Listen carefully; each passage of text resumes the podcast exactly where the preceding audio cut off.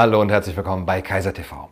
Heute bei mir zu Gast ist Matthias Burchardt. Matthias Burchardt ist Autor beim Rubicon. Zuletzt erschienen ist von ihm ein Artikel, der äh, Versuch über den Homo hygienicus, und zwar in dem Buch Lockdown 2020, wie ein Virus dazu benutzt wird, um die Gesellschaft zu verändern, bei Promedia erschienen. Und wir werden heute über den Homo hygienicus, aber vor allem auch über die Rolle der Philosophie in Krisenzeiten sprechen. Herr Burchardt, schön, dass Sie da sind. Ja, vielen Dank für die Einladung, Herr Kaiser. Es hat geklappt und Sie haben äh, mir etwas mitgebracht. Ja, es ist ja der 11.11. .11. gerade vergangen und wir ja. sind hier in der Stadt des Frohsinns und es ist ja vieles untersagt. Und da wir ja keine Konfetti werfen dürfen, habe ich Ihnen einen Konfetto mitgebracht. Das ist der Singular.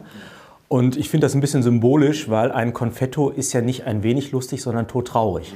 Ja, dem fehlt ja im Grunde alles, was er bräuchte, um Frohsinn zu verbreiten. Deshalb trotzdem so als kleine symbolische Geste unserer Entbehrungen, das muss sein und nochmal Alarv auch an alle Zuschauer in diesem Rahmen.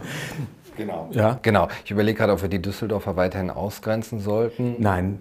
Helau auch. Helau auch. Auch. Aber tatsächlich, dieser Konfetto macht jetzt Social Distancing zu seinen anderen äh, mit Konfetti. Ähm, Sie sagen, das ist diese traurige Angelegenheit. Wenn man jetzt am 11.11. .11. in der Stadt war in Köln äh, und das mit der Vergangenheit verglichen hat, äh, da ist schon ganz schön was weggebrochen. Viele sagen jetzt, ähm, naja, es ist eben eine Pandemie, es ist eine Bedrohung, willst du einfach so weiter feiern? Soll, ist der Philosoph jetzt äh, derjenige, der sagt, es soll alles so weitergehen wie vorher? Wie ist so Ihre Sicht auf die Lebenswelt, die sich in, in diesem Jahr so verändert hat? Man könnte zwei Perspektiven äh, einnehmen. Die eine wäre zu sagen, Köln zeigt Herz, indem es bereit ist, das, was das Wesen der Stadt ausmacht, nämlich Karnevalshochburg zu sein, für ein Jahr, für zwei oder auch für immer außer Kraft setzt. Sie kennen vielleicht das Lied Nie mehr Fastelovend, ja, glaube ich, Querbeat. Ja. Das, das klang immer so hypothetisch irreal und inzwischen ist es faktisch real. Es könnte sein, dass wir das nie wieder feiern. Äh, ich glaube es nicht, aber wir können es auch nicht ausschließen. Und insofern könnte man sagen, es gibt einen guten Grund darauf zu verzichten, denn wir sind alle bedroht durch ein Virus, das nachweislich schwere Verläufe nehmen kann. Und insofern ist es ein Akt der Solidarität darauf zu verzichten, dieses Fest zu feiern. Und das wäre die eine Perspektive. Die andere Perspektive wäre die, dass Köln nicht Herz zeigt, sondern sich das Herz rausreißen lässt an diesem Tag, weil nämlich das, was den Karneval ausmacht, ist ja das krasse Gegenteil von Corona. Wir haben ja das Unterlaufen von weltlichen Ordnungen durch die symbolische Ordnung des Feierns. Also wir haben den Sturm aufs Rathaus, wir haben das sich lustig machen über Funktionsträger und Autoritäten, das ist das Element des Karnevals. Abschneiden von Das Abschneiden von Krawatten, das dürfen die Freudianer gerne auch äh, auf das Phallus-Symbol beziehen und damit auch auf die Machtthematik. Äh, also das, das wäre ein Aspekt von Karneval, äh, das, also wirklich die, die, das Suspendieren von, von, von weltlichen Ordnungen. Wir haben den anderen Aspekt äh, des Gemeinschaftlichen. Es entsteht plötzlich eine Nähe zwischen Menschen, die normalerweise nie in Berührung gekommen wären miteinander. Und zwar jetzt in einem, ähm, in, in einem physischen Sinne, dass man plötzlich schunkelt mit wildfremden Menschen, aber auch in dem geistigen Sinne, dass man plötzlich mit Menschen, die man bisher vielleicht aus kulturellen Gründen, ethnischen Gründen, sozialen Gründen oder so niemals an sich rangelassen hätte, dass man plötzlich mit denen in Berührung kommt. Der Karneval hat eine gewaltige Integrationskraft gehabt für, das, für die verschiedenen Milieus. Das kann man immer wieder merken und auch diese Integrationskraft, die ist jetzt verloren gegangen. Auch was den Einzelnen betrifft, war die Karnevalszeit auch immer eine Gelegenheit, seine eigenen Sorgen für einen Moment mal hintanzustellen und das, was einen bedrückt, im, im, Symbolischen zu hinterlassen, mal jemand anders zu sein, in eine Rolle zu schlüpfen, vielleicht auch erotisch-dionysische Erfahrungen zu machen und damit mitgerissen zu sein in einem Lebensstrom, der außerhalb der, der eigenen Verpflichtungen und Verantwortlichkeiten eine Rolle spielt. Mit allen Ambivalenzen. Also ich möchte jetzt auch nicht schönreden, wenn da Jugendliche betrunken in der Ecke liegen oder auch Partnerschaften zerbrechen. Ich wollte nur sagen, dass das Karneval das krasse Gegenteil eigentlich von Corona ist. Und ähm, was man jetzt beobachten kann tatsächlich, ist die Dominanz eines Denkmodells und auch die erschreckende Bereitschaft, diesem Denkmodell sehr viel Raum einzurichten. Denn dieses vereinsamte Konfetto macht Social Distancing, ist verloren, ist eigentlich nicht lustig, sondern steril blank. Ich habe es übrigens, bevor ich es Ihnen gegeben habe, sterilisiert, weil diese Kontaktgeschichten ja immer noch, noch sehr, sehr gefährlich sind. ja, ja, wir sind ja inmitten einer schlimmen Seuche, einer quasi Pest äh, äh, wie im Mittelalter. Mir äh, fiel ja relativ früh ein zum, äh, zu diesem ganzen, zu dieser Seuchenproblematik, dass äh, Foucault sich ja schon an der, äh, an der Pest abgearbeitet hat und damit so die Disziplinierung durch eben Machttechniken ähm, gezeigt hat. Ähm, ist diese Gefahr, Sie sagen, Karneval wird vielleicht wiederkommen, aber diese die Gefahr der Formierung, der Disziplinierung der Gesellschaft äh, heute auch gegeben? Absolut, absolut. Ich will noch mal, bevor ich darauf eingehe, eine Alternative zeigen, nämlich, dass man auch die, die Gefahr durch Pest und Bedrohung ins Erotische oder ins Lustvolle wenden kann. Da haben wir einmal den Boccaccio mit dem Decameron, da, da zieht sich also eine, eine, Gruppe von jungen Menschen zurück. In, in Florenz tobt die Pest und die sitzen im, in einem Raum etwas oberhalb in, oder in einer Villa und erzählen sich erotische Gute-Nacht-Geschichten. Also auch da kann man sagen, da, da, da, triumphiert dann doch die Lebenslust über das Memento Mori, das in den, in den Straßen tobt oder in der Philosophie, wenn Sie sich an das Symposion erinnern, da taucht am Ende die Diotima auf und erklärt äh, äh, dem Sokrates, was es mit der Liebe auf sich hat und die Figur der Diotima wird eingeführt als eine, die der auch der Stadt die Pest vom Hals gehalten hat, eine gewisse Zeit lang. Also die Liebe ist stärker eigentlich als die Krankheit. Und Menschen haben immer gewusst, dass sie vom Tode bedroht sind und haben das aber immer eingebettet in, in Zusammenhänge der, der Weltdeutung, die von einem Außensinn bezogen haben, einen Erlösungsgedanken, eine Metaphysik, eine, eine Befreiung auf dem Ebene. Und wir haben im Moment eher diese Oberflächenversiegelung durch die Disziplinierungsdiskurse, da, wäre ich dann ganz bei Ihnen, bei Foucault, dass das natürlich immer auch Gelegenheiten sind, in denen sich die gesellschaftlichen Verhältnisse und das Selbstbild des Menschen umordnen. Und das hat zwei Beschreibungsebenen. Deshalb schätze ich den Foucault, weil er die Diskursseite zeigt. Ich glaube, das weiß nicht, ob Ihre Zuseher sind sicherlich hochgebildet. Ich würde es gerne aber trotzdem erklären, was ich unter Diskurs verstehe. Diskurs ist ein anonymes Machtgeschehen, was über Sprache und Verhalten eigentlich ähm, eingreift auf, auf menschliches Verhalten, indem es einerseits Optionen und ähm, Verhaltensweisen unterdrückt, auf der anderen Seite aber auch Optionen und Verhaltensweisen produziert und ermöglicht. Also es ist eine schöpferische und eine zerstörerische Macht zugleich, die ähm, auch kanalisierend einwirkt auf die Verhaltensweisen der Menschen und sanktionierend auf die Abweichungen von diesem Verhalten.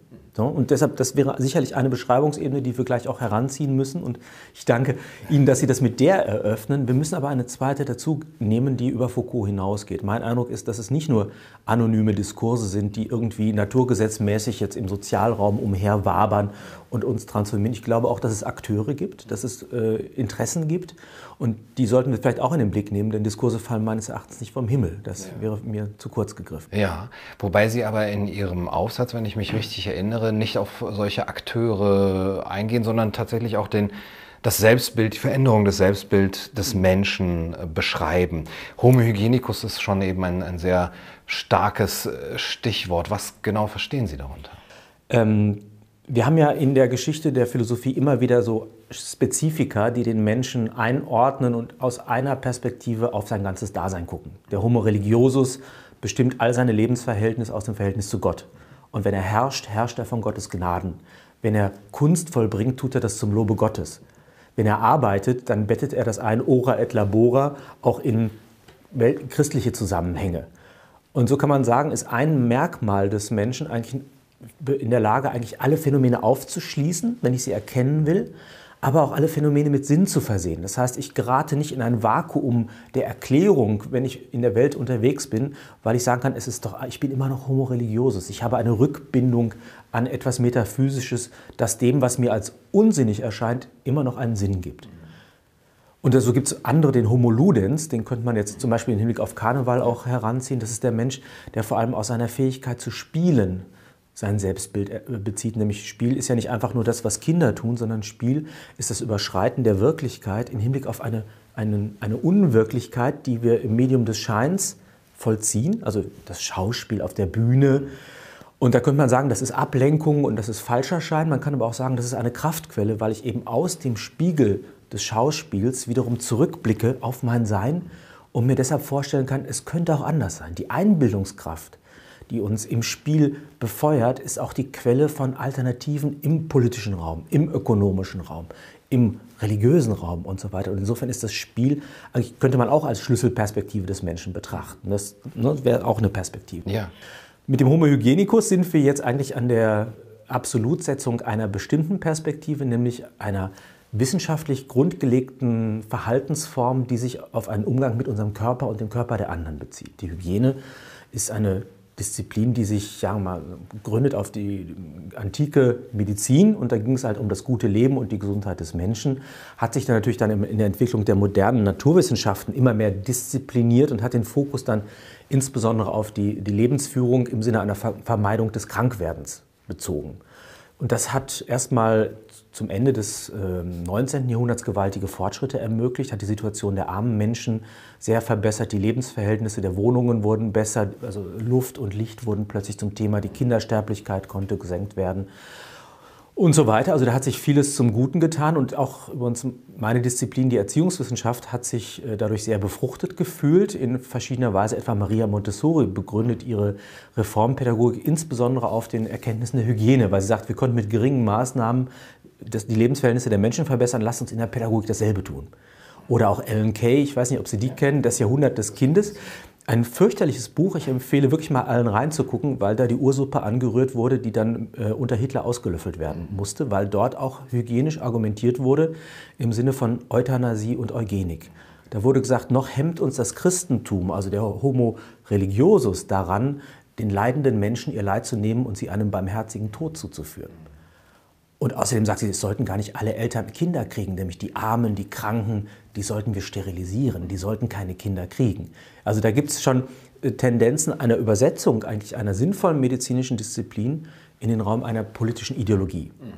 Und das Extrem, ich komme gleich auf den Homo hygienicus, aber ich muss diese, diese Rahmung einfach noch hinzufügen, damit wir dieser Disziplin medizinisch auch gerecht werden und ihr nicht Vorwürfe machen, die sie nicht verdienen.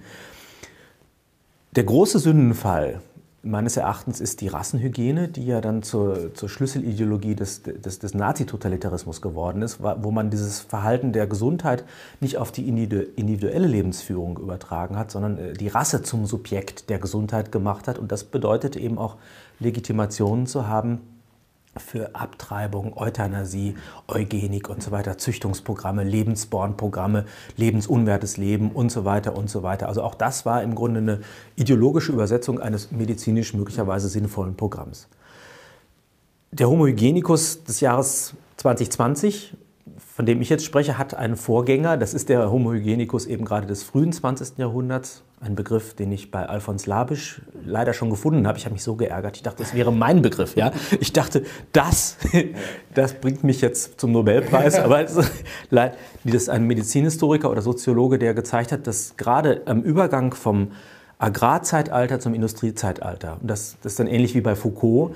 Der Hygienediskurs, also die, die Möglichkeit zu intervenieren auf Verhalten und Einstellungen der Menschen im Namen der Hygiene, eine ganz gewaltige Rolle gespielt hat. Er zeichnet das danach, ich denke auch sicherlich mit dem Instrumentarium der Diskursanalyse, ähm, wie plötzlich Ärzte ermächtigt wurden, Menschen Vorschriften zu geben, wie sie leben sollten.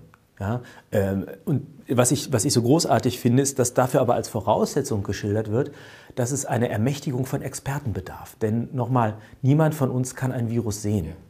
Ja, das konnten die Leute damals auch nicht. Also wir müssen den Zusammenhang zwischen krank werden und es gibt ein Virus, den können wir nicht bekunden aus einer eigenen Wahrnehmung, sondern wir bedürfen einer Expertengruppe, die uns das als plausibel erscheint. Fast wie eine Priesterherrschaft, die den Kontakt zu diesem Unsichtbaren hat. Ja, ja, das, das ist das Interessante und das gilt eben für viele Diskurse, die wir momentan haben, dass wir eigentlich uns über nicht wahrnehmbare und mit der eigenen Urteilskraft bekundbare äh, Sachverhalte äußern müssen. Auch der Klimadiskurs. Ja, was wir wahrgenommen haben, ist immer Wetter. Und dann haben wir gesagt, es regnet doch. Und dann haben aber die Klimaexperten gesagt, Mojib und all die Leute, ja, ihr seht Wetter. Aber wir haben Klima. Was ist Klima? Klima ist kein Phänomen, sondern Klima ist ein Rechenmodell. Ja, das, das, das, das, beruht auf vielen Voraussetzungen, das, das wird modelliert, da gibt es Möglichkeit, Prognosen zu machen, die gehen mal in Richtung neue Eiszeit, die gehen mal in Richtung äh, neue Wüste, wie auch immer.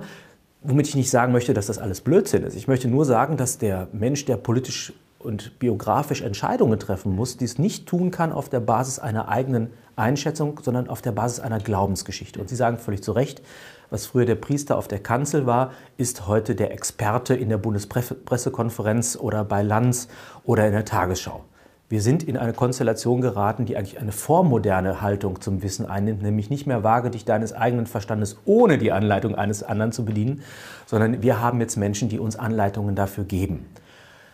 Ein Unterschied besteht darin vielleicht, wir müssen ja noch zum Homo hygienicus, dass wir aber heute zumindest der Möglichkeit nach äh, die, die Gelegenheit haben, auf dem Wege der Wissenschaft eine Geltungsprüfung dieser Äußerungen vorzunehmen. Insofern äh, ist das, was damals dem Priester vorbehalten war, weil es auf Glaubenssätze beruhte, heute einholbar durch Wissenschaft.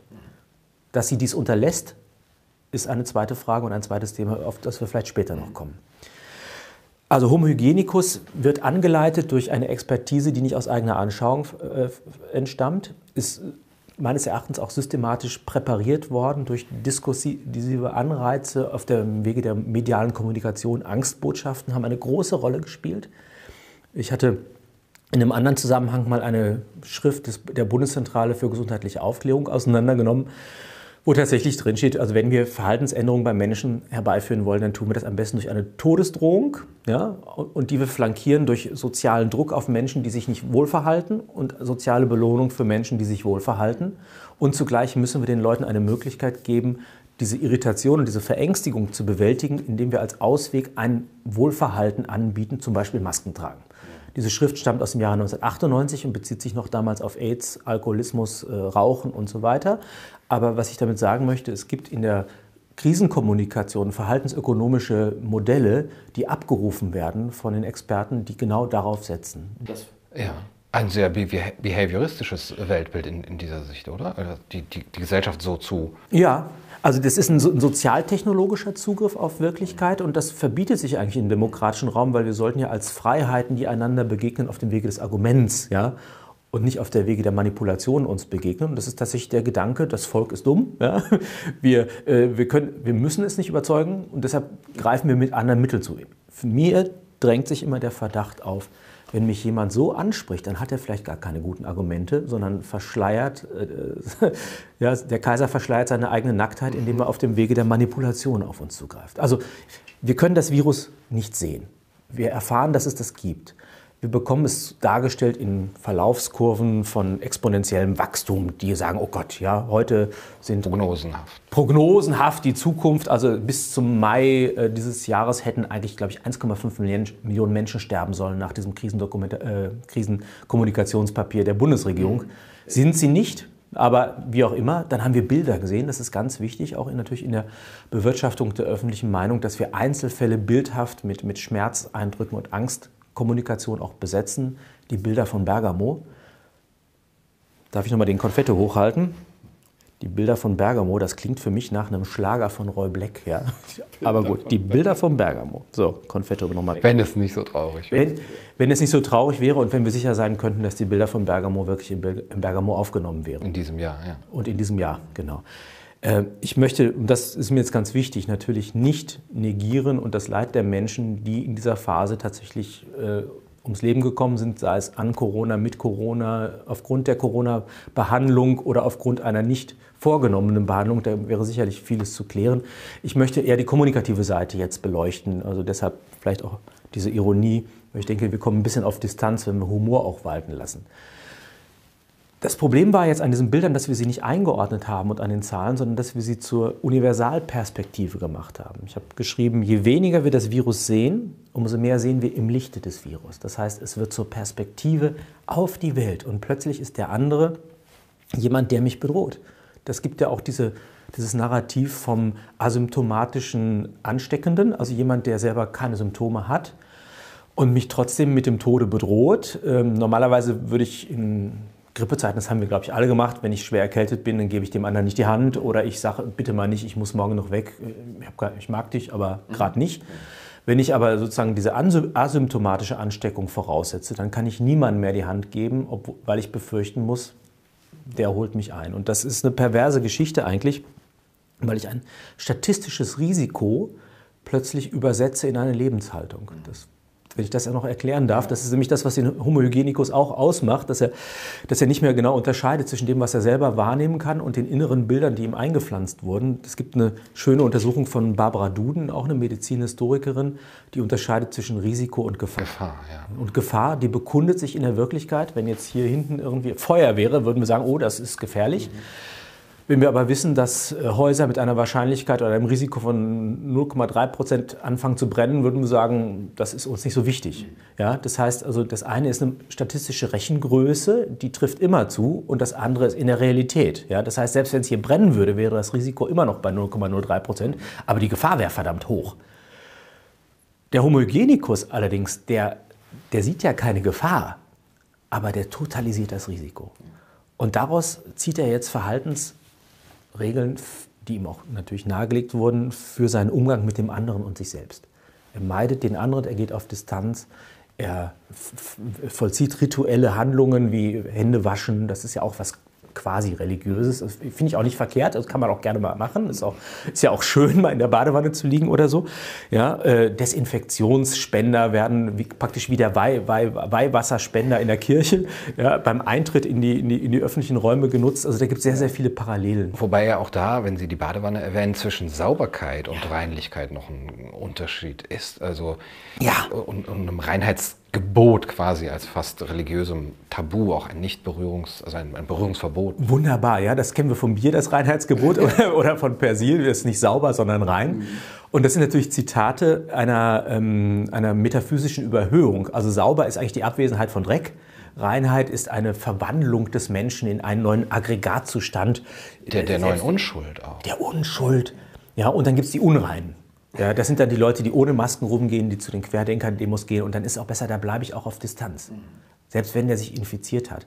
Also wir merken, dass hier nochmal eine symbolische Ebene sich über die Faktizität legt, die in den Bildgebungen das Verhalten so strukturiert, dass wir in einen neuen Modus mit uns selbst geraten.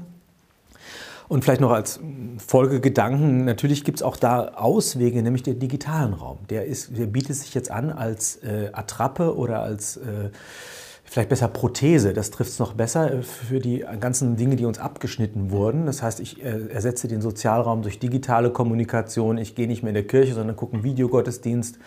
Ich gehe nicht mehr ins Fußballstadion und so weiter. Also die Transformation unserer Lebensvorzüge in den Digitalraum bietet uns scheinbar Ersatz, aber es ist eben wieder Konfetto eher todtraurig als wirklich ein Ersatz, weil wir merken, es erfüllt nicht das, was uns vom Menschsein her als erforderlich mhm. angelegt wäre. Aber da ist, äh, ich wollte eben schon fragen, ob es Sie nicht auch verwundert, dass die Kölner zum Beispiel sich so ähm, wirklich äh, geradezu fügsam damit zufrieden geben oder eben, sagen wir, einsichtig sind, dass eben Karneval wirklich das Herz ihrer Stadt da rausgerissen wird.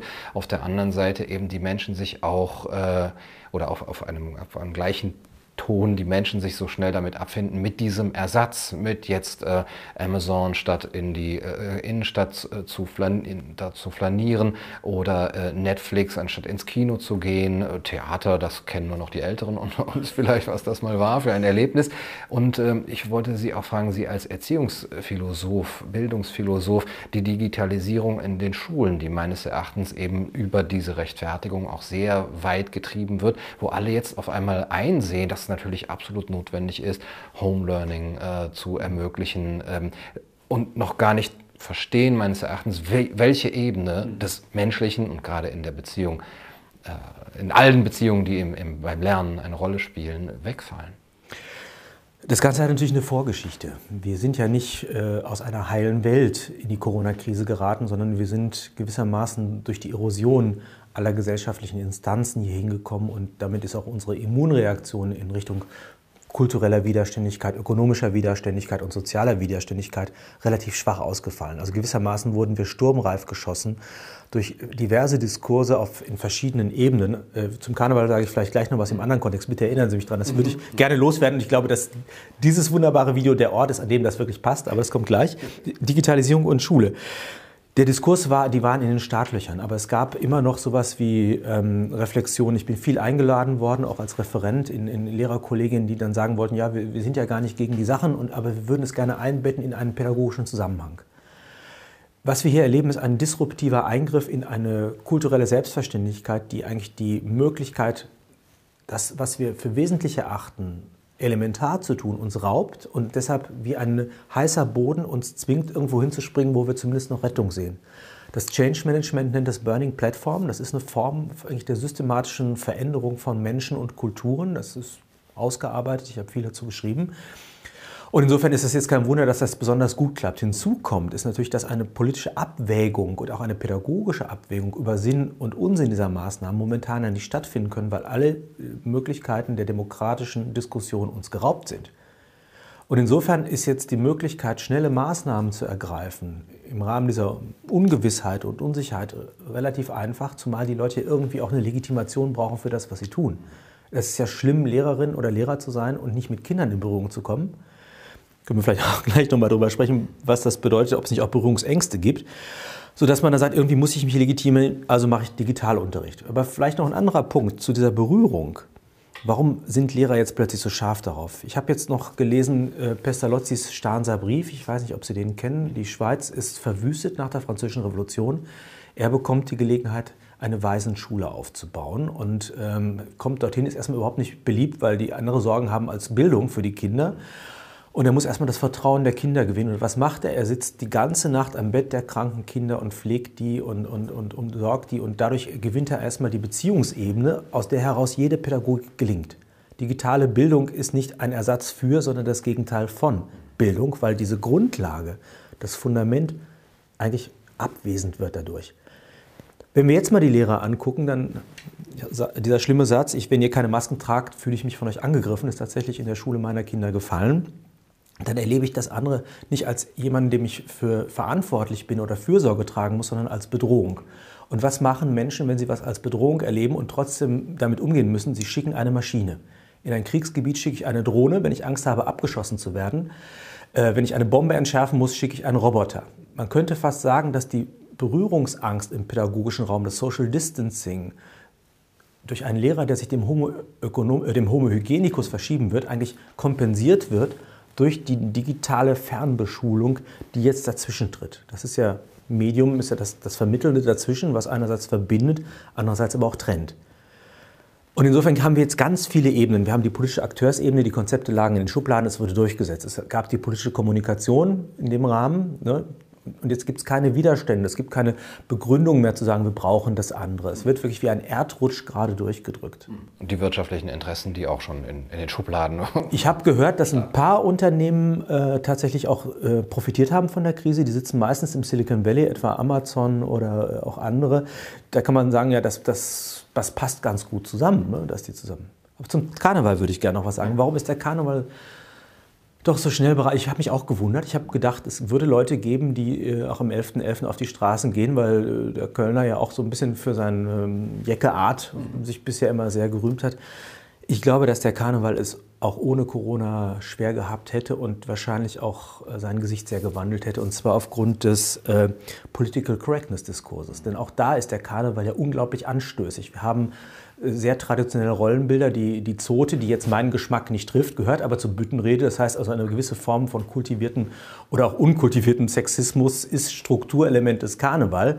Und in dem Moment, wo ich jetzt sowas wie Geschlechterproports, politisch korrektes Sprechen und so weiter, kann der Karneval eigentlich einpacken. Und da sehen wir auch wieder eine Verschiebung eigentlich zwischen dem dem spielerischen, symbolischen Ausbrechen, dem widerständigen Element und der Kontrollfunktion von politischen Diskursen am Karneval. Und ich glaube, der war auch schon etwas angegriffen, der Karneval. auch die Kostüme, äh, ne, als Indianer sich verkleiden oder früher gab es genau. die wilde Horde oder so. Genau. Das geht. Ja, das, das geht. Und, und auch die, die Funkenmariechen und all diese Aspekte. Ja. Und äh, das ist alles inkriminiert worden als, ähm, wie auch immer, bedenklich. Vielleicht darf ich noch mal jetzt auch dazu sagen, wer mich nicht kennt, ich, ich teile natürlich die politischen Ziele der Geschlechtergerechtigkeit. Ich bin für äh, Nicht-Diskriminierungen in, in, jeglicher Form. Aber da, ich bin nicht für den Gender-Diskurs und den Diversity-Diskurs. Man kann es in ganz anderen Diskursen auch beantworten. Ich brauche also nicht Millionen Geschlechter. Mir reicht das Konzept Mensch, um Diskriminierung zurückzuweisen. Ja? Das, das, das ist in der Ethik längst inbegriffen. Ja? Dafür brauche ich das nicht.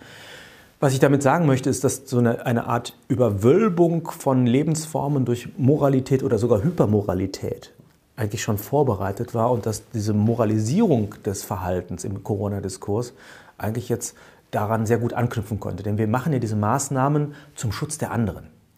Ich liebe diese Menschen mit diesen ganz dicken FFP2-Masken, die mich mitunter an gewisse Tiere erinnern im Profil. Das möchte ich aber jetzt jedem selbst überlassen, das zu sehen. Denen glaube ich nicht, dass sie es für andere machen. Diese Masken trägt man für sich selbst. Ich finde es in Ordnung, dass wenn Menschen Sorge haben, diese Sorgen könnte man nehmen auf dem Wege des medizinischen Diskurses. Trotzdem aber ist eine gewisse Perversion damit drin. Wir haben im Vorgespräch ja gerade schon gesagt, am Anfang haben wir Maßnahmen gemacht, um die Katastrophe zu vermeiden. Heute machen wir Maßnahmen, um weitere Maßnahmen zu vermeiden. Ja? Man kritisiert Leute, die, die, die, sich nicht an die Maßnahmen halten, nicht weil wir sagen, da passiert jetzt an, an Menschen was, oder man sagt, pass auf, wenn du dich jetzt nicht wohl verhältst, dann gibt es noch schlimmere Maßnahmen. Das ist ein ganz komisches paternalistisches Prinzip, das die, die politischen Raum gerade so prägt. Also das ist demokratische, jeder kann auch selbst entscheiden und das, was sozusagen außerhalb der Gesetze stattfindet, ist frei, wird es komplett regulativ durchgesetzt über sozialen Druck und so weiter. Das macht mir ganz große Sorgen. Mhm. Sie haben eben schon so vielleicht fast in einem freudschen Versprecher den Homo hygienicus, äh, ja jetzt kommt es bei mir, ne, den Homo Ökonomikus ja, ja, ja. angesprochen. Ähm, diese, dieser Rationa dieses rationalistische Menschenbild ganz auf Nutzen äh, ausgerichtet und auch äh, mit einem gewissen Wissen über das, was ihm eben, was, in, was für ihn nützlich ist, ausgestattet. Ähm, steckt der hint, hinter dem Hygienikus? Ist der irgendwie damit verwandt? Ja, ja, der, der, der ist in der Ahnenreihe, kommt er vor, wenn wir das genealogisch betrachten. Äh, Homo economicus war lange ja die Signatur eigentlich des, des Menschseins davor. Also da gibt es wunderbare Untersuchungen, auch von Leuten, mit, wo man gar nicht rechnet. Also etwa Norbert Blüm hat eine sehr, sehr schöne Analyse des Homo äh, äh economicus geschrieben, aber natürlich auch äh, Bröckling und andere. Da gibt es schöne Geschichten, also dass ich mein Leben wie ein Unternehmen führe und diese Perspektive der Selbstoptimierung, des Kosten-Nutzen-Kalküls, des, äh, auch des disruptiven Verhältnisses zur Geschichte, da werden wir vielleicht gleich noch drauf kommen. Also da gibt es vieles, was auftaucht. Im Wesentlichen scheint es mir vor allem diese transhumanistische Perspektive der, der, Selbstoptimierung zu sein, die den Homo hygienicus auch prägt. Also eigentlich, je mehr ich zum Beispiel meinen Leib als Angriffsfläche für Tod, Leid und Schmerz betrachte, umso mehr bin ich natürlich auch geneigt, diesen Leib durch äh, Anthropotechniken oder durch, durch Medizin und andere Maßnahmen zu überwinden oder zu optimieren. Das beginnt also vielleicht ganz schlicht bei, bei der, bei der Muckibude und endet dann bei Implantaten oder, oder Psychopharmaka, Neuroenhancern und diese ganzen Geschichten. Impfungen? Impfungen, genau, ja. Und interessanterweise wieder ergänzt durch politische Maßnahmen. Also da gibt es einen Transformationsdruck auf dem Menschsein selbst, sich zu überhöhen. Und diese, diese fleischliche Hinfälligkeit, die etwa den Homo religiosus noch geprägt hat und aus dem er dann auch sein Bedürfnis nach Erlösung formuliert hat, den irgendwie zu überwinden im Sinne einer Selbsterlösung. Wobei das leider oft schiefgegangen ist, nicht nur in der Literatur, sondern auch in echt, sobald der Mensch also sich selbst zum Gott machen wollte dann ging das schief. Ja, das wissen wir aus der Antike, das wissen wir vom Zauberlehrling. Also diese Entfesselung äh, der Kräfte des Menschen, das kann den Himmel auf Erden bedeuten oder auch die Hölle. Ja.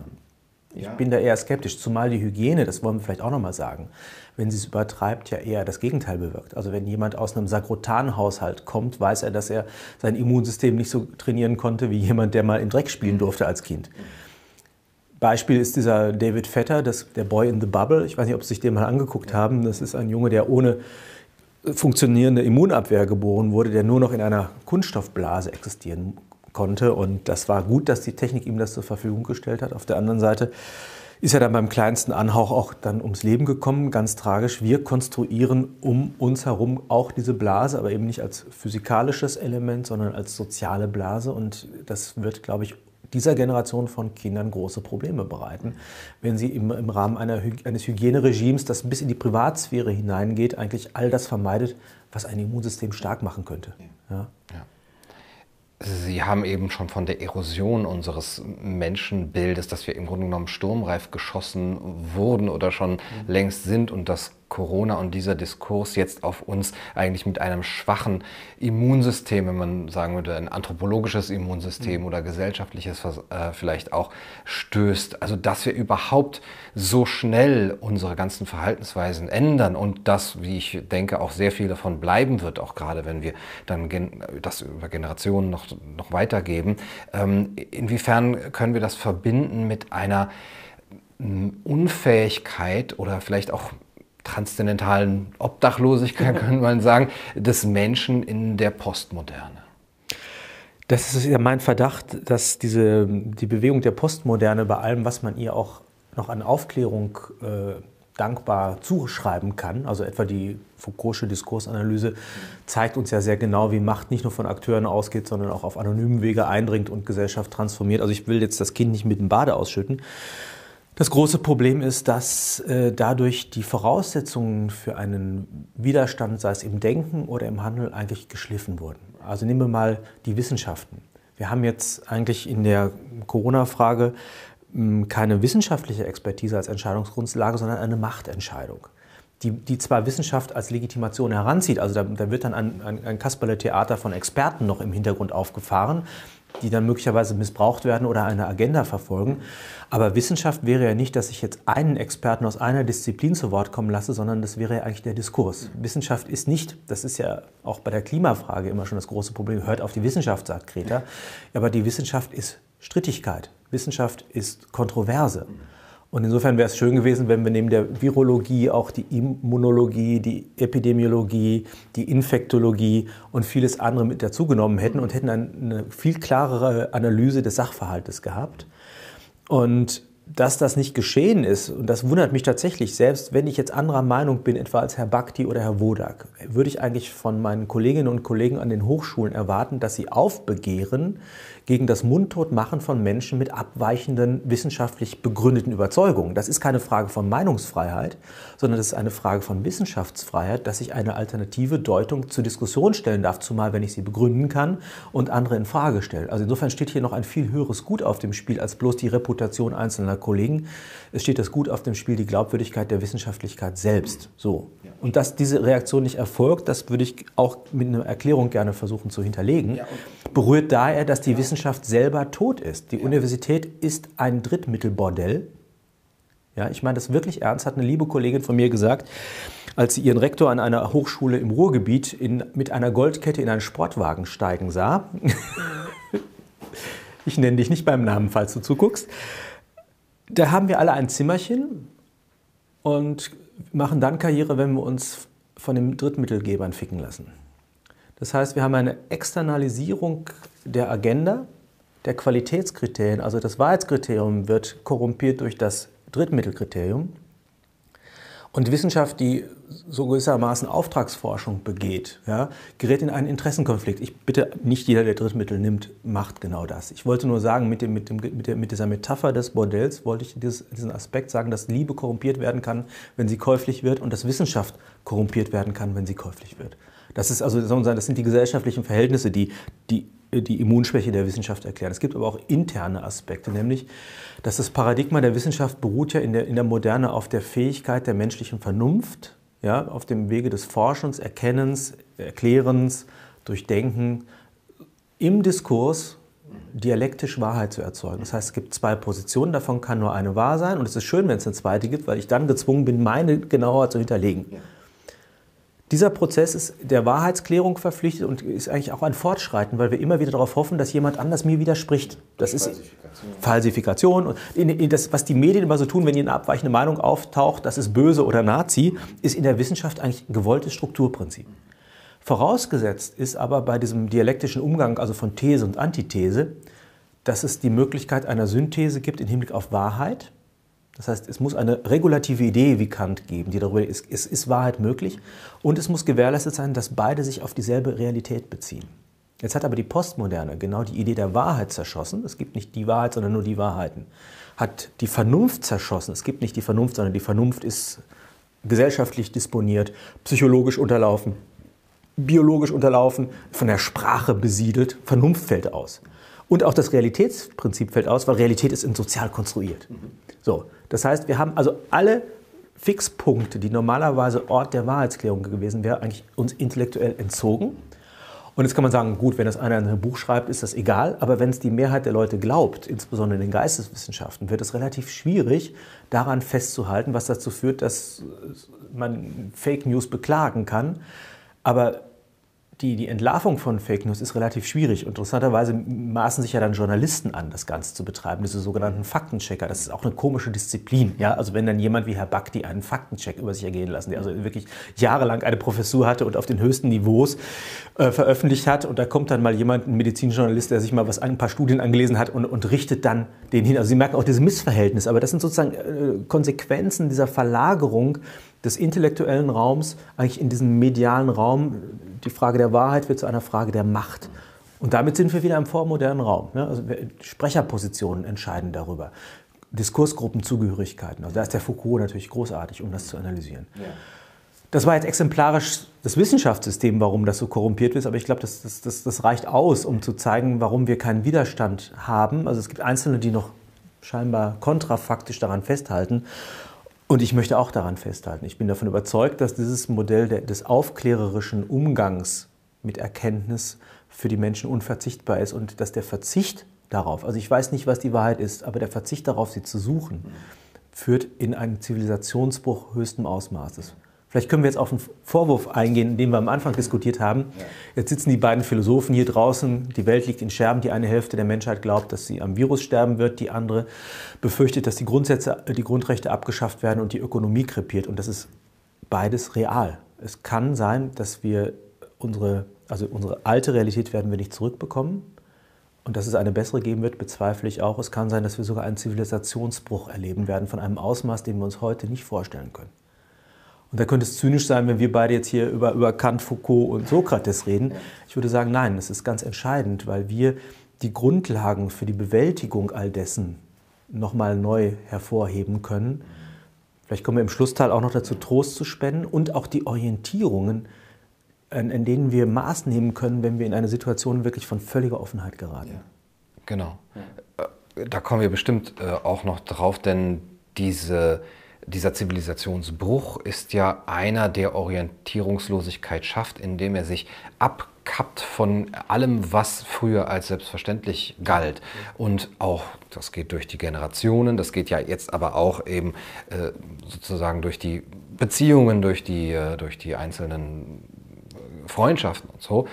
Und es ist auch ein Bruch, wie ich finde, mit dem, was geschichtlich äh, gewachsen ist. Und wir da auch vollkommen vergessen, wie wir, also einmal Dimensionen des Menschlichen vergessen, äh, dass äh, eben der Mensch mehr ist als nur ein, ein, ein Träger von Viren. Und dass wir auch ähm, geschichtliche ähm, Sitten und Traditionen vergessen oder ver verdrängen vielleicht, die uns bisher geholfen haben in der Bewältigung von Krisen. Ja, also allein der Händedruck, ich glaube, wird als Kulturtatsache verschwinden. Ich hoffe nicht, aber ich, ich fürchte es schon. Das ist eine Form von Nähe, eine Geste des Friedens. Wenn ich das größer einbetten darf, würde ich mal fragen, welche Geschichtsphilosophie erleben wir momentan eigentlich? Da gibt es ja verschiedene Ansätze. Also wir hatten früher den Gedanken der Heilsgeschichte. Der Mensch machte Erfahrung mit Krisen, aber er wusste, es wird am Ende alles gut, weil es einen Gott gibt, der seine Hände unter die Geschichte hält. Ja, das war ein sehr tröstlicher Gedanke. Der wurde erschüttert. Da war auch eine große Zäsur mit dem Humanismus und der Aufklärung. Da haben Moment, da ist nicht Gott Subjekt der Geschichte, sondern wir sind Subjekt der Geschichte. Und das bedeutet einerseits eine Befreiung. Das heißt, wir steigen aus aus den Vorgaben der Erlösungsgeschichte und geben der Geschichte eine eigene Richtung. Und zugleich bedeutet es eine große Verantwortung, weil wenn die Geschichte in die Hose geht, dann ist das nicht Gottes Schuld, sondern es ist unsere Schuld. Und damit wir geschichtsmächtige Träger des politischen Raumes und der Kultur werden konnten, brauchten wir Bildung. Das heißt, äh, die Freiheit musste mit einer Befähigung einhergehen, von ihr verantwortlich Gebrauch zu machen. Und so entstand der Gedanke des Fortschrittes, nämlich so, es gibt ein gemeinsames Ziel, das die Generationen miteinander verbindet und das auch meine einzelnen Tage in irgendeine Beziehung miteinander setzt. Es gab also ein, ein, ein, eine Klammer, einen Rahmen, und selbst wenn mal was schief ging, hat man gesagt, daraus lernen wir aber. Das ist bei Herder, gibt so Geschichtsgesetze. Also jede Katastrophe macht uns klüger. Aus jedem Fehler lernen wir. Das ist ein Fortschrittsgedanke, der so in Wellen geschieht. War eine schöne Klammer um die Geschichte herum und gab dann bei allen Katastrophen auch immer noch mal einen Sinnzusammenhang, der, der auch Trost spenden konnte und den Menschen das Gefühl, eingebettet und verwurzelt zu sein. Auch in Historie und auch die Vergangenheit hat als Tradition äh, uns getragen in die nächste Stufe des Fortschritts. Was wir heute haben und auch wiederum nicht erst ab Corona ist das Modell der kreativen Zerstörung oder des disruptiven Geschichtsbruchs. Das heißt, es, wird, es schließt sich nicht mehr eins ans andere an, sondern wir geraten in eine Unsicherheit, wo komplett alle Vergangenheit entwertet wird. Alles, was gestern gültig war, ist heute wertlos. Und was heute vielleicht als Wahrheit gilt, ist morgen schon ein Gedankenverbrechen. Das wissen wir nicht. Ja, das ist eine ganz komische Konstellation, die daraus entsteht. Denkmäler, die dann geschliffen werden. Denkmäler, die geschliffen werden, Geschichtsrevisionismus, Texte, die nicht mehr gelesen werden dürfen und so weiter und so weiter. Also das ist ein unglaublicher Furor der, der, die Geschichte wirklich einer, einer kreativen Zerstörung zuführt und auch äh, Figuren zu, ja, zu Richtern über Geschichte aufspielt, von denen man sich fragen würde, was qualifiziert die eigentlich an, an historischer Bildung und Urteilskraft. Also es ist, es ist ein bisschen, naja, ich muss vorsichtig sein, dass ich jetzt keine bösen Bilder verwende, aber es ist... Es es qualifiziert sie die gute Gesinnung. Es qualifiziert sie die gute Gesinnung, aber das ist für mich kein theoretisches Kriterium, sondern tatsächlich ein, ein Machtkriterium. Und das, äh, die gute Gesinnung des einen ist dann auch sozusagen der Terrorismus der anderen. Also da. Äh, auch Robespierre hat ja eine gute Gesinnung. Ja, ja, und äh, ich, ich halte mich zurück mit Vergleichen. Ja. Ähm, das Drama, was daraus resultiert, ist, dass unsere Konstellation momentan eigentlich bestimmt ist durch ein Warten ins Nichts. Unsere eigene Biografie ist, wir haben das Gefühl, dass äh, wir keine Entscheidungsschritte in Bezug auf unser persönliches Leben treffen können, weil wir keine Gewissheit haben, ob die Rahmenbedingungen, unter denen wir eigentlich planen sollten und könnten, überhaupt noch gegeben sind. Meine Tochter macht Abitur. Sie hatte eine bestimmte Idee, was sie nach dem Abitur machen würde, hat ein bestimmtes Berufsziel, aber ob das Berufsbild danach noch so aussehen wird ob die, die Rahmenbedingungen genau diese Form des Studium Generale, das sich da vorgestellt hat, zulassen wird, ist völlig ungewiss. Das heißt, wir, wir stehen in einer Wartekonstellation. Es ist ein Nichts, was uns droht und es ist auch eine nihilistische Geschichte und wir sind in keiner Weise mehr also, mächtig, unsere Geschichte selbst in die Hand zu nehmen. Zumindest ist der Eindruck, ist es, der entsteht. Ich, ich weiß das ist erstmal, ob das stimmt, da müssen wir immer noch drüber nachdenken.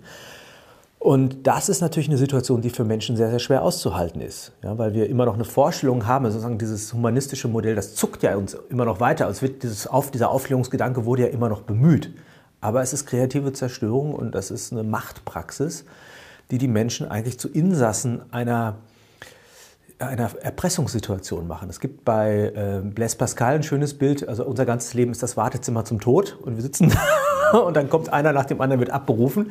Ich würde eher sagen, wir sitzen alle in der, in der äh, Stockholmer schwedischen Botschaft oder ich glaube der deutschen Botschaft war das, wo damals die Terroristen die Geiseln genommen hatten und wir identifizieren uns mit dem Aggressor, der uns nicht rauslässt und sagen, wenn wir uns jetzt ganz brav verhalten und alles tun, was der sagt, dann haben wir auch wieder Geschichte.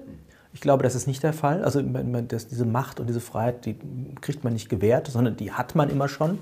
Und wenn, wenn sie einem geraubt wurde, dann muss man sie sich zurücknehmen. Wir sind Subjekte unseres Lebens. Wir sind Subjekte der Geschichte. Wir sind Subjekte des politischen Raumes. Wir sind Bürgerinnen und Bürger. Und noch gilt das Grundgesetz, alle Staatsgewalt geht vom Volke aus und wir haben die Gewaltenteilung, wir haben diese ganzen Elemente zumindest noch auf dem Papier. Und wenn wir die behalten wollen, glaube ich, ist es jetzt der Moment, äh, nochmal daran zu erinnern, dass wir das tun müssen. Ja. Also der Homo hygienicus ist auch ein stark objektifizierter Mensch auf dieser Ebene, der über Verordnungen, die werden auf ihn, äh, über ihn verhängt, der das äh, über sich ergehen lassen muss und äh, der auch äh, jeglicher Kontrolle auf einmal beraubt scheint, wo wir eigentlich sa sagen könnten, wir hatten doch Checks and Balances, wir hatten vielleicht über die Medien, über die Intellektuellen mhm. auch eben unseren eigenen Willen, ob wir das eigentlich so mit uns las machen lassen wollen wollen. Jetzt haben wir einen Gesundheitsminister, der über das Parlament hinweg regieren kann und sich da daher so ermächtigt wird. Ähm, diese Objektifizierung hat bei mir immer den Eindruck, die Menschen geben ihre Freiheiten schnell auf.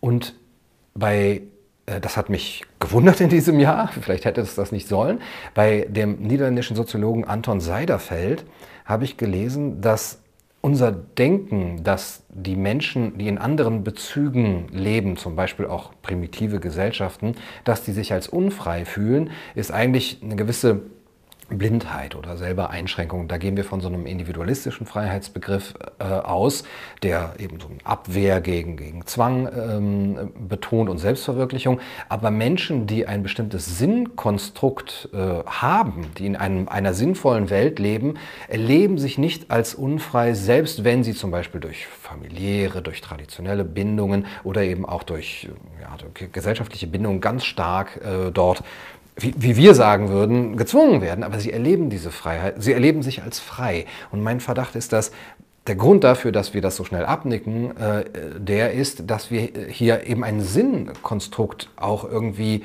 bekommen. Jetzt können wir etwas tun, wir können uns aufopfern. Auf einmal macht all mein Handeln einen Sinn, indem ich mir schon eine Maske anziehe oder eben Maßnahmen akzeptiere. Ein starker Gedanke, der, der, löst ein Problem, mit dem ich heute hergekommen bin. Ich, ich würde das nochmal deutlich machen, weil wir eigentlich, ich habe eine Kontinuität in, in den einzelnen anthropologischen Elementen Freiheit, Vernunft, Sprache, Geschichtlichkeit, aber gerade im Bereich Freiheit habe ich den Bruch. Und Sie helfen mir, den jetzt aufzulösen. Äh, und zwar hatten wir ja vorher eigentlich nicht eine Regierung durch Unterwerfung von Freiheit, sondern eine Regierung durch Anfachen von Freiheit. Das, das ist von, auch im Rahmen dieses Homo äh, Ökonomicus ein ganz interessantes Modell. Wir waren eigentlich gezwungen, wir waren frei, aber wir waren gezwungen zur Freiheit, verdammt zur Freiheit, wie vielleicht Sartre sagen würden, mit einem Zwang, aber das zu tun, was von uns erwartet wird. Das heißt, wir konnten tun, was wir wollen, aber wenn der Markt das nicht honoriert, dann sterben wir den, den, sozialen Tod und kein anderer ist verantwortlich. Also Sie können rauchen, aber wenn Sie dann krank werden, sorry, dann muss ich nicht mehr für Sie aufkommen. Ja? Sie können sagen, was Sie wollen. Und insofern hatten wir diese, diese, diese Anfachung von Freiheit, auch im Neoliberalismus ist der Begriff der Freiheit ja ganz groß drin. Und ich glaube, dass viele Menschen das als sehr überfordernd erlebt haben, dass sie eigentlich alles mit den Mitteln der eigenen Freiheit zustande bringen konnten. Und zwar, weil sie nämlich die Sehnsucht hatten, und das, ich halte es erstmal für eine legitime Sehnsucht, nicht aus, sich an den eigenen Haaren aus dem Dreck zu ziehen, sondern auch getragen zu sein. Mhm. Diese Kulturen, die Sie beschreiben, sind ja keine Repressionskulturen, sondern es sind Sinnkulturen der Verwurzelung, in dem es eine Entlastung und ein Getragensein gibt durch Selbstverständlichkeiten und Bewandtnisse, die dem Einzelnen mit Sinn versorgen und ihn genau dadurch freisetzen. Das heißt also, auch wenn ich mich dem Gottesgesetz verschreibe, bin ich ja nicht unterdrückt. Das ist ja ein großes Missverständnis, etwa im Umgang mit den, mit den Kirchen, dass man denkt, die sind nur Repressionsorgane, sondern das sind Lebensermöglichungsorgane. Etwa die zehn Gebote, der Dekalog ist in der Luther-Übersetzung, du sollst nicht, du sollst nicht, du sollst nicht. Das klingt immer nach Repression. Alles, was Spaß macht, ist verboten. Im Original wissen wir, dass es eigentlich eher so eine Art Lebensweisheit ist. Wenn du, wenn du glücklich und frei leben willst, lass es doch lieber bleiben. Ja, also das ist, das ist Lebenswissen, das ist diese, diese imperative, repressive Art ist eher in der deutschen Übersetzung als im Original. Und insofern können wir sagen, dass wir wieder an ein, ein, vormodernes Bedürfnis anknüpfen, weil die, die, Überlastung mit dem Freiheitsbegriff jetzt durch diese Repressionselemente ein Stück gemildert wird und zugleich eine, ein Erklärungsmodell der Selbstüberhöhung durch den Moralismus mitgeliefert wird. Das ist Vielen Dank. Also das, das, scheint mir sehr, sehr plausibel zu sein. Insofern könnte die Maske wirklich ein Instrument der Freiheit sein, wie du das sagst. Ja, nur Menschen, die vielleicht noch an einem anderen Freiheitskonzept. Das Problem ist eben, dass ähm, im Unterschied zu den ähm, bisher beschriebenen Modellen der Verwurzelung dieses nicht als Sinnqualität abgesichert ist, sondern eigentlich eine nihilistische Machtkonstellation ist. Und insofern sind es nur Attrappen von Verwurzelung, die uns hier geliefert wird, die uns ausbeutbar und steuerbar machen im öffentlichen Raum. Und deshalb würde ich das niemals als äquivalent äh, äh, akzeptieren. Ja, Zumal es auch nichts Gewachsenes ist. Sie haben den äh, Sartre schon jetzt eben mhm. erwähnt. Die Existenzphilosophie ist ja vielleicht auch deswegen so äh, geschichtlich ähm, wenn ich jetzt das so sagen äh, würde, abgeschlossen, weil die Menschen irgendwie gemerkt haben, dass es reicht nicht, sich äh, nur als verdammt zur Freiheit zu, zu empfinden, wenn man nicht gleichzeitig äh, auch sich tragen lassen kann, weil das eben ein, ein sehr individualistischer Freiheitsbegriff. Sartre hat das, glaube ich, am, an seinem Lebensende auch eingesehen, dass er da sehr eindimensional vorgegangen ist. Aber dieser Gedanke, der ja in, in Reclos, glaube ich, geäußert wird, die Hölle, das sind die anderen, der ist doch eigentlich der, der, der uns jetzt jetzt hier dauernd begegnet. Ob wir es deswegen äh, so sehen, weil er der, der Träger von Infektionen ist oder weil er eben dafür sorgt mit, sein, mit seinem Abnicken, dass ich diese Maßnahmen äh, eben ertragen muss und äh, dass überhaupt diese Entwicklungen sich ergeben. Genau, also wenn wir die politische Strategie beschreiben würden, würden wir von Divide et Impera sprechen. Dass wir sagen, also ich kann leichter herrschen, wenn die Menschen nicht zueinander finden. Hannah Arendt, ich habe gesehen, Sie haben sich jetzt auch in einem Video mit ihr nochmal ausführlicher beschäftigt, äh, sagt ja, Macht ist das einvernehmliche Handeln der vielen. Das heißt, wenn ein Einvernehmen entsteht zwischen den Menschen, die dabei nicht ihre Unterschiedlichkeit preisgeben, sondern nur ihr Handeln einem gemeinsamen Sinn zuordnen, dann entsteht Macht. Und das ist sehr unangenehm für Herrschende, wenn die, wenn die Menschen sich irgendwie einig sind. Und insofern bieten sich da Zersetzungsperspektiven an, spielen die gegeneinander aus. Das ist, das ist so alt wie die Geschichte selbst. Philosophisch übersetzt in der Existenzphilosophie ist da auch eine Grunderfahrung mitgegeben, dass der andere eigentlich immer der ist, der meine Pläne konterkariert, der, der mir im Wege ist, der mich, mich hindert, der mich bedroht.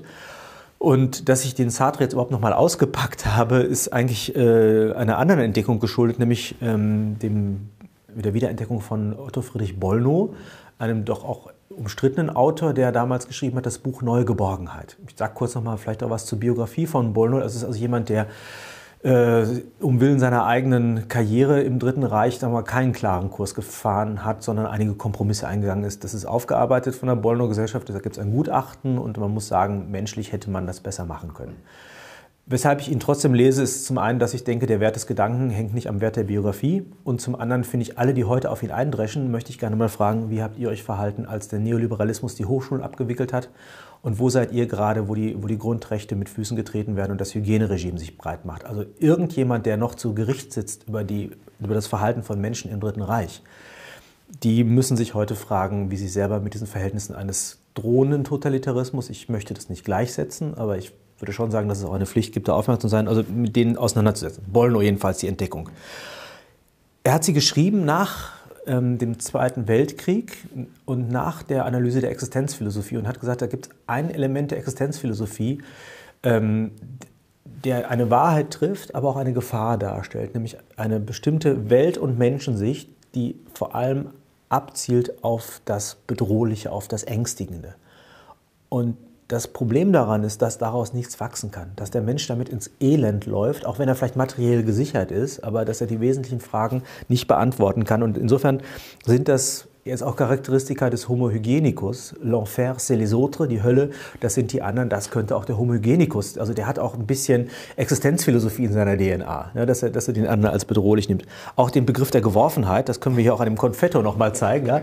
Auch das ist der, äh, der Homo hygienicus. Geworfenheit meint ja in der Existenzphilosophie, dass das meine Existenz keinen Sinn hat, dass ich keinen Schöpfer habe, dass ich... Äh, ähm, mich an einer, an einer Stelle vorfinde, die ich mir nicht selbst gegeben habe. Wir fühlen uns komplett gerade geworfen. Wir haben jede Kontrolle hin und her geschleudert, über unser Leben verloren. Ich glaube, auch das charakterisiert den Homo hygienicus. Besonders interessant finde ich den Gedanken Existenz vor Essenz. Was Sartre damit ja meint, ist, dass wir erst existieren und nicht ein Wesen haben, das wir dann einlösen, sondern dass es Aufgabe unserer Freiheit ist, diesem Wesen eine Richtung zu geben. Also wir haben nicht nur die Last zu existieren, sondern wir haben die Last zu sagen, wer wir sind in unserem Wesenskern. Und ich glaube, das ist auch eine ganz große Überforderung, die wir momentan haben, dass wir Existenz vor Essenz heißt ja auch, all das, was uns wesentlich ausmachen könnte, ist nachrangig. Um die nackte Existenz zu sichern, führen wir gerade das durch. Verzichten auf Spiel, auf Liebe, auf Fürsorge für die Alten auf äh, Religionsausübung, auf die Partizipation am politischen Raum. Die Ultima Ratio der nackten Existenz radiert alles, was unsere Essenz ausmachen könnte, radikal aus. Finde ich also auch eine ganz treffende Beschreibung. Ja. Auch Giorgio Agamben hat sich da äh, schon. Den kennen Sie besser als ich. Dazu, ja, er hatte ganz früh gesagt, wir können nicht das nackte Leben einfach über das äh, stellen, was äh, sonst alles andere ausmacht. Wo ich auch gesagt habe, das ist auch genau das, was Robert Faller eigentlich schon früh beschrieben hat. Und jetzt sieht man das eigentlich viel deutlicher, dass wir eigentlich das, wofür es sich zu lohnen, äh, leben lohnt, ja völlig aus den Augen verlieren, um des nackten Lebens willen. Genau. Also ähm, ich würde mal sagen, Sterilität ist keine Antwort auf die Frage nach dem Lebenssinn. Ja? Die Abwesenheit von Viren ist noch nicht Lebensglück. So. Und dann bitte nochmal Boccaccio, ja, Decameron, Karneval feiern und all diese Dinge. Also hat es nicht auch, also ich habe mal ganz böse gesagt, oder nee, gar nicht böse, vielleicht sogar ganz lieb, für diesen Händedruck würde ich sterben als es noch unklar war. Aber ich dachte, ehe ich das preisgebe, in dem Zusammenhang würde ich jemandem doch nicht erstmal mit dieser Bedrohungslage immer begegnen wollen. Also dieses Miss ehe ich unter einer Misstrauensvorbehalt gegenüber jeglichem Fremden und anderem lebe, ja, was ist das dann noch für ein Leben? Ja, und gibt's, denn für die Essenz bin ich auch bereit, Opfer einzugehen. Das ist ein ganz wesentlicher äh, Aspekt. Also der, die, die, die Existenz, die ist geprägt von Interesse, von, von Egoismus und so weiter die, die Essenz, da sage ich, also zu, der Märtyrer stirbt für seinen Glauben. Denken wir wirklich auch an die Leute, die in den KZs das Leben gelassen haben. Ja, da, da ist Essenz über Existenz. Was wir im Moment haben, ist genau das Gegenteil. Und dann die Grundstimmung der Angst, auch das und die Verzweiflung hat die Existenzphilosophie sehr, sehr stark geprägt. Also das heißt, die Welt zeigt sich mir immer als unheimlich und bedrohlich. Sie klafft hinter jedem Punkt auf. Auch das sind natürlich gesättigt durch Erfahrungen einer tiefen, disruptiven äh, ja, Veränderung durch den Zweiten Weltkrieg, also das ist ja nicht aus, ne, das, das, das 20. Jahrhundert war ja selber auch schon sehr katastrophal. Insofern war das nicht falsch, was da beschrieben wurde, aber ich würde sagen, es war einseitig und gefährlich. Wenn ich also sage, ich betrachte alles aus der Perspektive, dann bin ich bei heute und deshalb vielleicht haben wir noch Zeit, ein bisschen den Bollno zu Ja, zeigen, genau. weil mir geht es ja nicht nur darum, jetzt äh, zu beklagen, wie schlimm alles ist, sondern auch zu gucken, erstmal, woher können wir jetzt Kraft beziehen und wie kann es weitergehen? Denn ähm, ich habe große Zweifel, selbst wenn wir es ökonomisch hinkriegen und gesellschaftlich hinkriegen, dass diese Gesellschaft von einem Tag auf den anderen wieder zueinander finden wird. Wir haben Spaltungslinien entlang sehr, sehr vieler Themen. Und die haben sich durch Corona noch vertieft. Und ähm, wie soll das wieder in Ordnung geraten? Ich finde das nicht so einfach. Auch wenn wir es philosophisch besprechen, Sie kennen von Kant die Formulierung, der, der bestirnte Himmel über mir und das Sittengesetz in mir. Die Sterne sind vom Himmel gefallen. Ja, sie verglühen als Isotope. Also was ich damit sagen möchte, die Monumente des Humanismus, die, die, die bilden keine Orientierungsmarken mehr. Und auch der Gott äh, der, äh, scheint nicht mehr im Himmel. Und das Sittengesetz in mir ist auch verrostet. Ja? Also was, was bleibt dann noch über? Und da vielleicht Bollnos Gedanken, neue Geborgenheit. Ich habe ehrlich gesagt, ich gestehe, als ich das Buch das erste Mal gelesen habe in den 80er Jahren, dachte ich, was für ein Kitsch. ja, da habe ich mich, also da war ich wirklich, da hatte ich auch noch die Baskenmütze auf und den, den schwarzen Rolli an die Gauloise, zu der habe ich nicht gegriffen, aber ich war eher auf Sartres Seite. Ja. Inzwischen denke ich, dass das eine Haltung war, die ich nur deshalb einnehmen konnte, weil ich noch geborgen war. Weil ich im Grunde diese existenzphilosophische Attitüde als eine Art Modeaccessoire in meiner Biografie zelebrieren konnte, aber letztendlich immer noch getragen war von etwas. Jetzt, wo, wir in, wo der Abgrund sich auftut, kulturell, ökonomisch, gesellschaftlich, glaube ich, ist die Frage nach dem, was uns geborgen macht, die ist hochrelevant. Und es geht nicht um Biedermeier. Also Biedermeier haben wir jetzt Netflix-Serien und alle sind zu Hause. Ne? Kein Ersatz. Genau. Das muss eine echte, verwurzelte Geborgenheit sein. Ja, was natürlich schwer ist, wenn, wenn wir erstmal alle entwurzelt sind durch die disruptiven Ereignisse. Er hat vier, vier, vier Aspekte, die ich jetzt hier nennen würde. Das eine ist, was sind Kraftquellen oder worum geht es eigentlich? Es geht darum, dass wir Erfahrungen machen, dass die Welt uns nicht nur feindlich gesinnt ist, sondern dass wir auch ähm, getragen sind und sowas wie Rückenwind des Seins spüren dürfen. Und wo, wo, wo spüren wir den? Wir spüren den in der Begegnung mit dem anderen. Ich fand es sehr schön, gerade reinzukommen und der Kameramann da hinten, der das großartig macht, der hat mir die Hand gegeben. Darf man das überhaupt noch? Darf Oh Gott, ich, ich werde seinen Namen nicht nennen, aber ich selber nehme das Risiko auf mich und das war für mich eine Begegnung mit dem anderen, das mir gezeigt hat, Moment, die Welt ist nicht ganz aus den Fugen. Es, und zwar ging es mir nicht darum, dass ich irgendwie jetzt äh, ein Temperaturgefühl und Druckgefühl in meiner Tastvorrichtung am Armende hatte, ja, sondern es ging darum, dass wir eine menschliche Beziehung realisiert haben und damit eine Seinsweise zur Erfahrung gebracht haben, die über die Situation hinaus wirksam ist. Also äh, Bollner spricht von einer ontologischen Erfahrung. Das würde ich gerne erklären, weil es komplizierter Begriff ist. Und zwar ist es nicht eine Erfahrung mit einem Gegenstand oder einem anderen Menschen, sondern eine Erfahrung, wie die Welt uns selbst trägt sein kann. Also es ist eine Erfahrung mit den Seinsbegriffen, würde man sagen, aber es ist keine intellektuelle Erfahrung, sondern es ist eine transformierende Erfahrung, die mir Kraft gibt, ganz einfach. Und das kann ich im Einzelnen haben. Etwa Martin Buber ja, sagt, ich und du ist die Konstellation. Alles wahre Leben ist Begegnung. So, und das heißt, in dem Moment bin ich ganz, indem ich dem anderen begegne. L'enfer, c'est les autres, da bin ich immer nur Fragment. Beim Ich und Du bin ich ganz, weil ich die Beziehung bin. Die Kategorie ist nicht die isolierte Substanz des Einzelnen, sondern die Relation, die Beziehung macht mich aus. Und die ist reicher als die Einzelnen. Und das Tolle ist, dafür muss man kein Geld ausgeben, ja, das ist, sondern es ist überall da. Es wird uns geschenkt, das Miteinander. Diese großen Kraftquellen stehen alle zur Verfügung.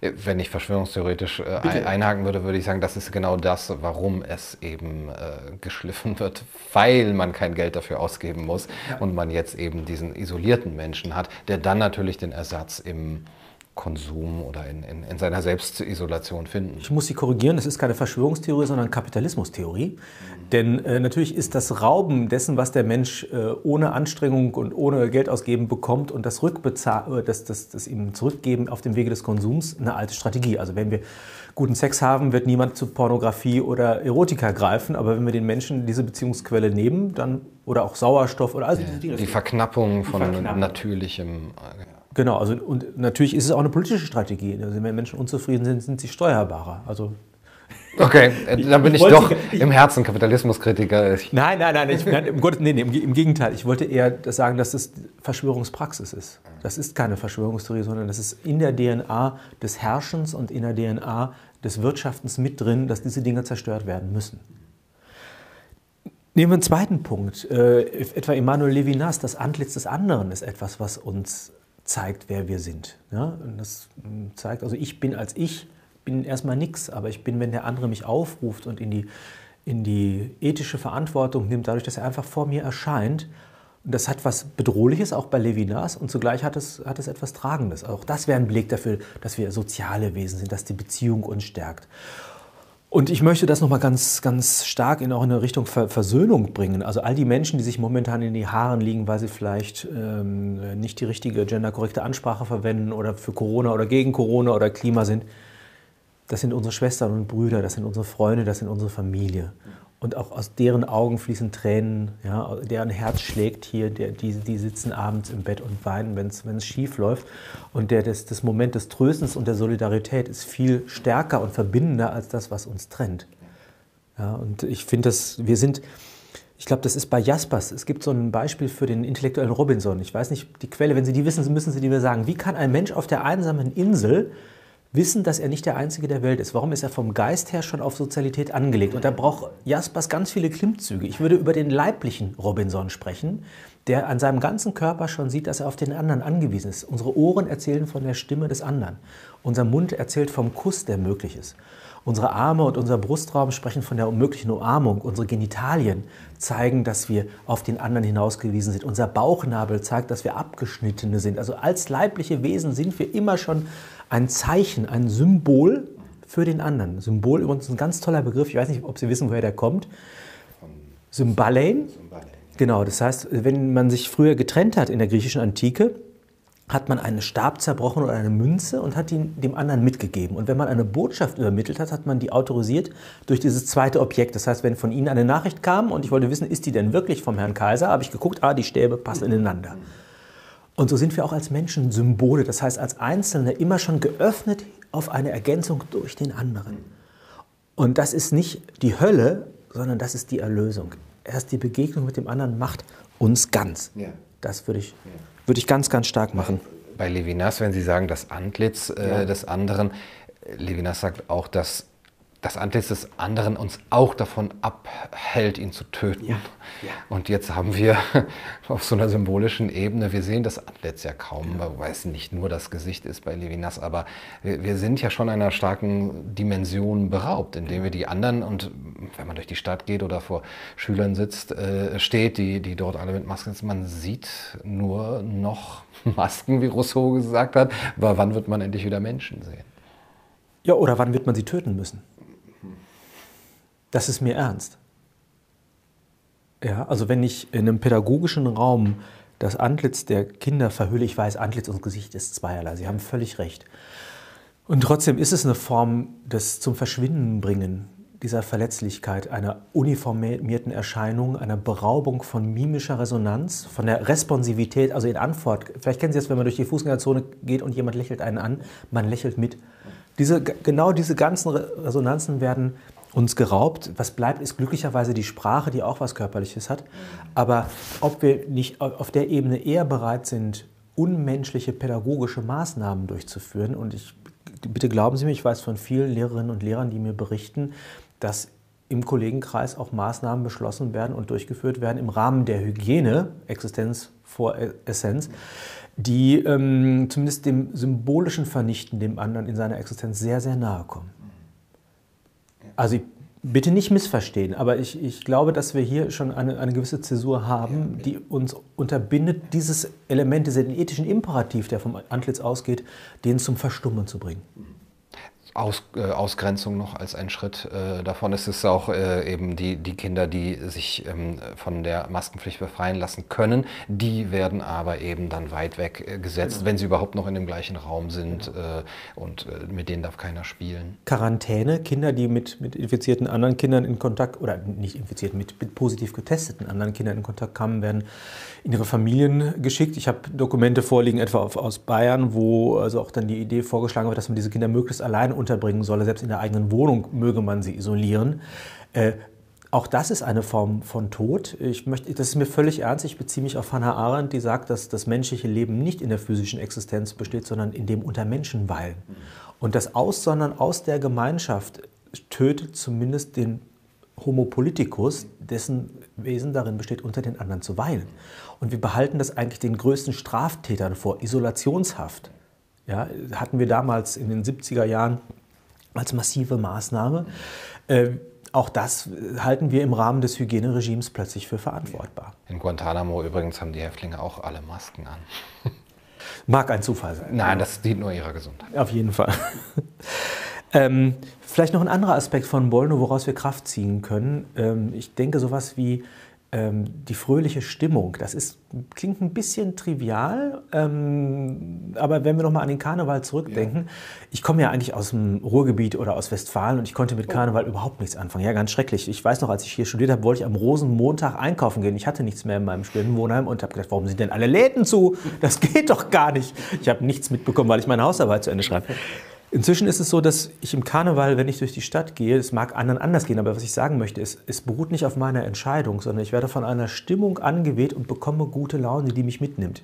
Anderen mag diese Stimmung etwas anderes geben, aber was ich sagen möchte, das muss ich nicht selbst zustande bringen, sondern ich tauche ein in ein Seinsgeschehen, das größer ist als die Macht der Akteure. Und das bringe ich selbst nicht zustande. Wo ist unser Konfetto? Den hätte ich, den hätte ich tausendmal hochwerfen können. Ja? Es wäre niemals diese Stimmung entstanden. Das heißt, nicht die, der Akt des Subjekts, die Freiheit des Einzelnen bringt diese Erfahrung hervor, sondern es ist etwas, was mit denen passiert, ein dionysisches, größeres Geschehen, eine Stimmung, die mir geschieht. Und diese Stimmung kann ich auch als Seinserfahrung beschreiben. Wenn Sie Kinder mal beobachten, wenn sie an den Strand fahren, und plötzlich ist Sonne die fangen an loszurennen und einfach vor Freude zu schreien. Das haben die sich nicht vorher überlegt. Das ist keine Entscheidung, sondern es ist eine Erfahrung, die sie machen. Das ozeanische Gefühl. Ja, die Welt trägt mich. Da ist irgendetwas, was mir gewogen ist. Ich habe Rückenwind vom Sein und das ist in der Feier, im Fest, ist das spürbar. Ja, das ist ja nicht. Sie können tausend Feste organisieren, viel Geld ausgeben und es, es entsteht eine miserable Stimmung. Und Sie können sich mit zwei Flaschen Bier und einem Konfetto irgendwo in die Ecke setzen und plötzlich kommt etwas über sie. Ja? Und es entsteht eine Feierlichkeit und wir, wir, wir, treten in ein anderes Selbstverhältnis ein, in die Zeit. Und auch das wäre für Bolno ein Beispiel für die große, große Kraft dieser Seinserfahrung. Und deshalb wären für mich als Perspektiven der Heilung, also wieder der Rückweg in die Gemeinschaft, die Rückweg in die Verwurzelung einer sinnstiftenden Tradition und die Wiederaufnahme der uns tragenden Rituale. Ja. Dass wir Weihnachten gerade bedroht sind, dass Konfirmationen nicht gefeiert wurden, Karneval. Ich denke, das gilt auch für die Feste der, der anderen Religionen und Kulturzugehörigkeiten, die gerade systematisch ausgesetzt werden. Das könnte Kraft geben. Ja, ein Ritual, was wir vielleicht sogar übersehen, äh, aber wir sind hier in Köln, äh, jede Woche gehen Millionen von Menschen ins Stadion. Und ja. man kann dieses Massenerlebnis ja. natürlich mit Canetti auch sehr kritisch sehen, aber es ist auch ein Aufgehen, ein, ein Getragensein in einer und äh, in, in, einer Stimmung, die man alleine nicht äh, eben produzieren könnte, das fällt vollkommen weg. Das heißt, Millionen von Menschen haben diese Rituale, dass sie 52 Mal oder öfter im Jahr äh, in, in, in diese, da eintauchen, ja, fast äh, religiös, oder das hat sehr viel Religiöses, ähm, verloren. Ja. Und das ist eine Beraubung, die nicht nur eine bestimmte Aktivität unterbindet, die dann zu ersetzen wäre durch Fernsehgucken, sondern es ist eine Seinsberaubung, es ist eine Amputation von dem, was mich im Wesen ausmacht. Und insofern, selbst wenn wir da jetzt glimpflich durchkommen sollten, ökonomisch sind wir beschädigt. Psychologen würden das als Traumatisierung beschreiben, wir als Philosophen, ich würde es als anthropologische Amputation beschreiben. Also der, der, der Homo hygienicus ist eine Verstümmelungsform des Menschen, der sich ganz viel selber abgeschlagen hat, was ihn ausmachen könnte und sollte. Und ob danach wieder etwas wächst, ja, ich, ich habe ja Hoffnung. Also ich glaube, es gibt Elementargeschehen, die haben wir gerade geschildert. Allein unsere, unsere Leiblichkeit wird uns auf den anderen zurückbringen. Die Resonanz für all das, was das Schöne ausmachen können, wird kommen. Also wenn wir an die Kölner in der Nachkriegszeit denken, die durch die Trümmer gelaufen sind und Karneval gefeiert haben, die haben dann wieder dieses, diese Dimension angezapft. Also insofern habe ich da schon auch eine, eine, bestimmte Hoffnung. Dass wir die jetzt schon beneiden müssen.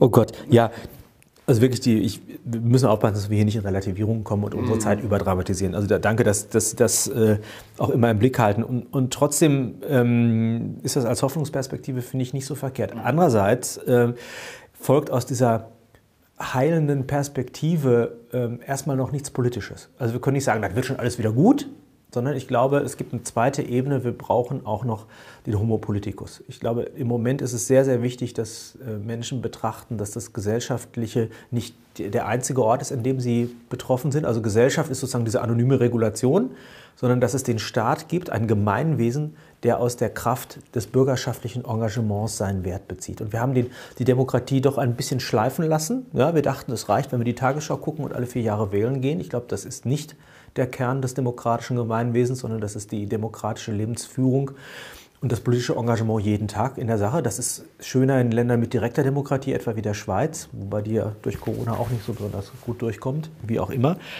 Ähm, wir müssen jetzt ganz gut Acht geben, dass das, was passiert und das, was noch kommen wird, nicht äh, die Voraussetzungen für ein Heilen des Menschseins systematisch auch untergraben wird. Ja, ich glaube, es gibt wenig politisches Interesse, diese Dinge wieder zum Vorschein kommen zu lassen. Es gibt wenig Interesse der ökonomischen Player, das zum Vorschein kommen zu lassen. Und wenn wir so leben möchten, mehr als bloß die nackte Existenz, dann müssen wir in diesem Moment dafür kämpfen. Und das heißt, uns nochmal wirklich auch die Frage zu stellen, was macht uns aus? Was ist unsere Verantwortung gegenüber unseren Kindern? Und welche Verantwortung ist sogar so groß, dass sie unser eigenes Opfer wert wäre? Und das machen im Moment sehr viele Menschen. All die, ich kenne viele Menschen persönlich, die sich im, im, im, äh, in der Corona-Kritik bewegen. Die hätten das alle nicht nötig für ihr Ego. Die haben alle gut saturierte ökonomische Verhältnisse, die haben alle eine öffentliche Anerkennung, die könnten es sich alle gut gehen lassen. Auch Hannah Arendt beschreibt es ja sehr schön, äh, dass nicht die eigene Interessenverletzung das Motiv fürs politische Engagement ist, sondern die Verletzung des Gerechtigkeitsgefühls. Das heißt, hier sind Menschen, die sich für andere eigentlich einsetzen und dadurch sehr viel aufs Spiel setzen. Das Gegenteil von einem Idioten vom, vom Wortsinn, genau. der sich ja nur um das Private. Ganz genau. Ja, also diese, dieses Engagement im öffentlichen Raum ist eine Einlösung einer politischen Verantwortung. Und ich denke, das, die könnten sich alle leichter machen, als den Shitstorm im Internet über sich ergehen zu lassen, Fake News über sich in der Tagesschau anzugucken oder vieles andere. Sie tun das und begehen damit auch ein Opfer. Ja? Ähm, damit möchte ich nicht sagen, dass das Heilige sind oder dass alles, was sie sagen, richtig ist oder dass das die einzig legitime politische Position ist. Aber es ist eine legitime politische Position und es ist das Element des Politischen, dass wir einen Meinungsstreit haben. Ich frage immer in jedem Gespräch, ist es im politischen Raum legitim, verschiedene Auffassungen in Sachfragen zu vertreten, wenn es in einer Demokratie ist? Ja, ist es, ne, oder? Ja, aber in der Gesellschaft ist es nicht. Ne? Das wird sanktioniert. Ne? Dann kommen sie sofort ins Abseits, dann werden sie sozial exkludiert, dann wird, werden ihre Videos gelöscht. Ja. Ja, Sie sagen Gesellschaft. Äh, Ferdinand Tönnies, der Soziologe, unterscheidet ja. ja, zwischen Gesellschaft als abstraktes, eher auch auf Nutzen und, und die, die Freiheit der Individuen ausrichtendes, äh, ausrichtende Struktur und Gemeinschaft. Und äh, das wäre jetzt vielleicht auch etwas, was uns fehlt zum einen. Und wir haben jetzt auch keine Möglichkeiten der Begegnung in der Gemeinschaft mehr. Auch nicht erst Gesellschaft besteht fort, Gemeinschaft ist tot. Ne? Gemeinschaft ist tot. Wäre da eine, äh, ein Ort der neuen Geborgenheit zu finden? Auf jeden Fall. Also das würde ich schon sagen, sowas wie Familie wäre mir wichtig als eine Dimension, aber Familie ist nicht hinreichend. Also wir brauchen auch die öffentlichen Gemeinschaften. Und das sind, sind sicherlich dann die Nachbarschaften, das sind die, die Vereine, das sind aber auch dann die institutionellen Gemeinschaften, etwa eine Klassengemeinschaft in der Schule. Ganz wichtiger Punkt. Dann haben wir die politischen Gemeinschaft. Da sind natürlich hochbelastete Begriffe wie Volk plötzlich sehr relevant, obwohl sie eigentlich immer noch in den politischen Dokumenten wie dem Grundgesetz auftauchen. Und äh, um das vielleicht nochmal abzugrenzen und Missverständnisse zu vermeiden, äh, die Nationalsozialisten haben zwar eine völkische Ideologie bemüht, aber sie hatten kein Verständnis vom Volk, denn das Volk war nicht der Ausgangspunkt ihrer Tätigkeit oder der Verantwortungshorizont, sondern das Volk war ein Projekt und ein Produkt von Interventionen. Das heißt, das Volk wurde geschaffen durch Ausmerzung von Falschen, wurde gezüchtet durch eugenische Programme.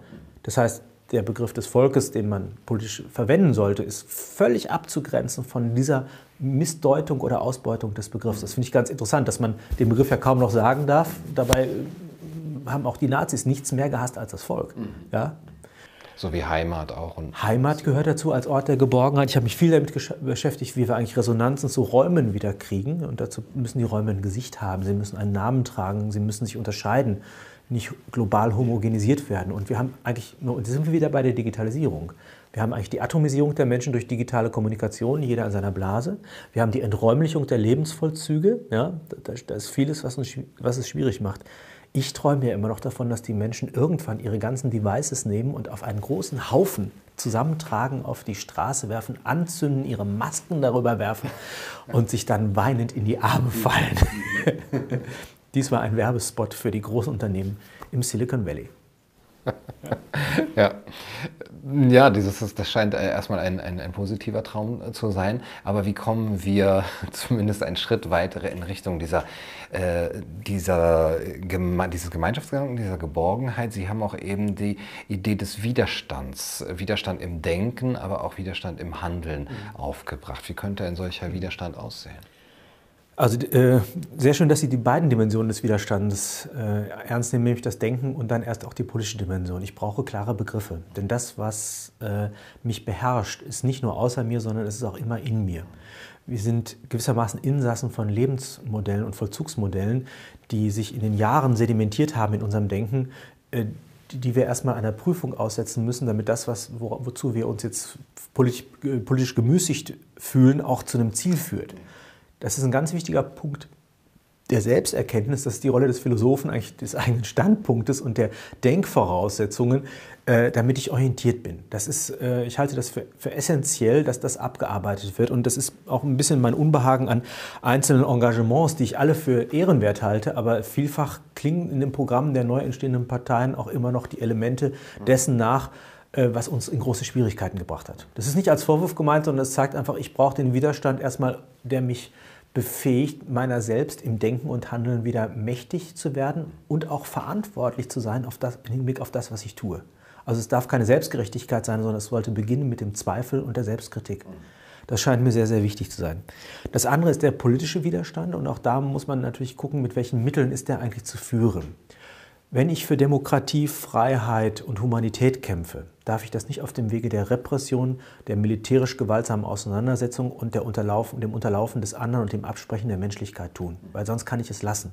Das haben wir in dieser ganzen Terrordiskussion ja gehabt. Wir haben ja den Terror bekämpft, indem wir die Bürgerrechte abgeschafft haben. Was soll uns der Terrorist denn noch antun, wenn wir uns selber schon alles nehmen? So, deshalb, wir müssen eigentlich zu allem stehen und alles realisieren, was wir fordern, auch in unseren Taten, würde ich sagen. Und wenn das erfolglos bleibt, ist mir das lieber, als wenn ich mit Mitteln Erfolg habe, die ich kategorisch ablehnen würde. Das scheint mir sehr, sehr, sehr wichtig zu sein. Also, ähm, das, und das beobachte ich tatsächlich bei der Querdenkerbewegung und auch bei der Corona-Info-Tour, dass dort äh, bestimmte Maximen der Friedlichkeit des, des Diskurses und der Argumentation immer aufrecht gehalten werden und dass selbst die repressiven Staatsorgane immer noch als Personen angesprochen und ernst genommen werden. Manchmal mit einer strategischen Ironie darunter, das mag ich gerne zugestehen. Es gibt sehr viele Beispiele von friedlich-demokratischem Widerstand, der erfolgreich war. Und da haben wir sicherlich äh, Mahatma Gandhi oder auch andere Formen der, der politischen Protestbewegungen. Ähm, ich bin da ein ganz großer Optimist, dass wir auf dem Wege der Überzeugung, der, der, der, des Wiederher Zurückgewinnens von politischen Gemeinschaften zeigen können, wir lassen uns nicht gegeneinander ausspielen. Und das Fundament könnte für mich sein, dass sowohl die Corona-Skeptiker als auch die Corona, hm, ich weiß noch kein schönes Wort dafür, haben Sie als Gläubigen, nee, das klingt so die Maßnahmenbefürworter, die Maßnahmenbefürworter äh, zumindest eins gemeinsam haben, sie sorgen sich ums Gemeinwohl. So, und das finde ich schon mal äh, anerkennenswert. Und da könnte man sagen, gut, lass uns doch das zusammenbringen. Wir, wir, haben, wir sorgen für das Wohlergehen der Menschen und kümmern uns gleichzeitig um Bürgerrechte, Humanität, kritisieren Desinformation, kritisieren Lobbyismus, äh, kritisieren Quereingriffe in die Verfassung. Das sollte doch im Sinne aller sein. Also warum schlagen wir uns darüber eigentlich die Köpfe ein? Und dann sind wir wieder bei Hannah Arendt. Sie sagt, der Verlust der gemeinsamen Welt, das Eingebettetsein in einen Austausch, führt zum Zerfallen von Gemeinschaften zu Massen von vielen atomisierten, verlassenen Einzelnen. Und das ist der Nährboden des Totalitarismus. Das haben Sie, glaube ich, kürzlich gemacht. Genau, ja. Orientierungslosigkeit. Orientierungslosigkeit, auch Verlust von Bindungen. Ähm. Die Hoffnung ist natürlich, ja, dass natürlich noch ein, der Rückenwind des Seins uns nicht im Stich lässt. Also ich glaube, dass wir auch eine Sinnerfahrung machen müssen, dass der Weg zum anderen sich lohnt. Und zwar nicht, dass er sich nicht rechnet, das wäre die ökonomische Perspektive, sondern dass er dass sich da sozusagen das Lebensglück als kleine Rate schon im Voraus auszahlt, dass ich direkt spüre, das ist nicht nur eine fiese Geschichte, jetzt plötzlich mit einem Maßnahmenbefürworter zu sprechen, sondern ich mache mal wieder die Erfahrung, es hat Sinn zu reden. Ja, das wäre die Perspektive. Trotzdem, ich, ich, will, ich will das Ganze mir jetzt nicht zu leicht machen. Da haben wir erstmal die Versöhnung der Einzelnen, aber wir müssen ja immer noch die Machtakteure auch im Blick behalten. Also es gibt ja Menschen, die meinen, sie müssten so mit Bevölkerung umgehen. Es gibt äh, Interessengruppen, die im Big Pharma und in Big Data gerade gewaltige Gewinne erzielen und die auch nicht preisgeben wollen. Es gibt Menschen, die von dieser disruptiven Veränderung unserer Lebensverhältnisse profitieren und auch diese Disruptionen befeuern. Und die müssen wir in Schranken weisen. Auch dafür gibt es eine Lösung und die heißt Staat. Der Rechtsstaat mit seinen Instanzen als vitaler Staat ist in der Lage, all diese Übergriffe zurückzuweisen. Wir haben, wir haben die, das Prinzip der Öffentlichkeit der Entscheidungen, wir haben, wir haben Gesetze, wir haben vieles andere, was das Ganze außer Kraft setzen könnte. Und insofern bin ich auch ein großer Freund des staatlichen Gemeinwesens, des Grundgesetzes mit all seinen Prinzipien. Das muss mit Leben gefüllt werden, aber die Instrumente, die wir für das glückliche Leben auch im Gemeinwesen brauchen, die liegen alle vor. Wir müssen sie nur wieder ergreifen. Das kann aber doch eigentlich nur ein nationaler Staat. Absolut, absolut. Mit dem man sich auch identifiziert. Also absolut. Also, wo es eben keine, wo, es, wo die Leute verstehen, dass ihre Sache hier verhandelt wird und nicht irgendwo fern. wir gehen jetzt wieder in das Glatteis, wir geben uns jetzt ins braune Licht, wir beiden, weil ja. wir wieder Begriffe verwenden, die anstößig sind. Ich versuche sie als politische Begriffe zurückzugewinnen. Mhm. Nicht um des Nationalismus willen brauche ich den Nationalstaat, sondern weil er der einzige Raum ist, der Rechtsstaat und Sozialstaat gewährleisten kann. Das heißt, er braucht einen Geltungsbereich und er braucht Menschen, die für ihn stehen. Und es gibt einen großen Unterschied zwischen Volk und Bevölkerung. Bevölkerung kann ich austauschen, die kann ich wie ein Unternehmen, kann ich auch feuern, kann ich mir die nicht passen, die müssen eben gehen oder wenn ich neue brauche, hole ich mir da welche nach. Da habe ich kein Fundament mehr, der der Demokratie eigentlich die Wärme gibt. Nämlich äh, Demokratie ist ja nicht die Majorisierung von interessierten Einzelnen. 51 Prozent entscheiden, dass 49 Prozent sterben müssen, sondern das heißt, dass selbst die, die Mehrheit um des Gemeinwohlwillens einer Idee zum Erfolg verhilft, aber nicht ihren Interessen zum Erfolg verhilft. Das heißt, es muss Bindungen und Verantwortlichkeiten geben, die über das, die politischen Interessen hinaus einen Resonanzboden in einer Gemeinschaft haben. Damit möchte ich jetzt nicht sagen, dass das eine abgeschlossene Gemeinschaft sein soll, die niemanden mehr reinlässt oder die chauvinistisch gegen andere vorgeht bin ich ganz weit entfernt. Aber Wahrscheinlich auch nicht, dass sie nach ethnischen äh, Gesichtspunkten aufgeteilt Überhaupt nicht. Das sieht man ja an der Schweiz, ja, oder auch, auch nach sprachlichen Geschichten. Das brauchen wir alles nicht. Aber was wir brauchen, ist ein, ein, äh, ein, ein Prinzip, das vorstaatlich dem Staat mit Wärme und Geist und Sinn versorgt. Und das wäre, das haben die Philosophen früher, Herder und andere, mit dem Begriff des Volkes gefasst. Ob wir den genauso bestimmen würden, möchten, müssen, wie das in der Tradition passiert ist, über ethnische Kriterien da müsst, da bin, das brauchen wir nicht. Ja? Das gibt vielleicht eher sowas wie eine gemeinsame Geschichte. Also ich kann auch wandern und, alle, also man, das sind ja auch Zufälle, wie die entstanden sind. Das wissen wir aus der historischen Forschung. Und trotzdem gibt es einen Kern, eine, eine Art vorpolitische Grundlage für den politischen Raum. Und deshalb brauchen wir auch Grenzen. Ja? Wir müssen den Geltungsbereich des Staates einerseits ausweisen. In dem Bereich gilt das. Wir müssen sagen, die Menschen, die hier entscheiden, gelten für diesen Bereich. Und wir müssen ihn auch limitieren. Das heißt, der Staat darf nicht über seine Grenzen hinausgehen. Das heißt, es darf nicht ein Staat andere Staaten unterwerfen. Und es, nicht nur die Außengrenzen sind wichtig, sondern es gibt auch die Grenze der Privatsphäre. Im Inneren gibt es Grenzen, wo der Staat seine Zuständigkeit notwendigerweise selbst limitieren muss. Ja, und deshalb ist die Grenze nicht nur etwas äh, feindliches Böses, sondern es ist einerseits der Schutzraum, der dadurch gewährleistet wird, eine Limitierung der eigenen Machtambitionen und zugleich ist ja immer auch eine Kontaktfläche. Ja, die Grenze muss ja nicht geschlossen sein, aber sie muss schließbar sein. Sie muss limitierend wirken auf Machtkalkül.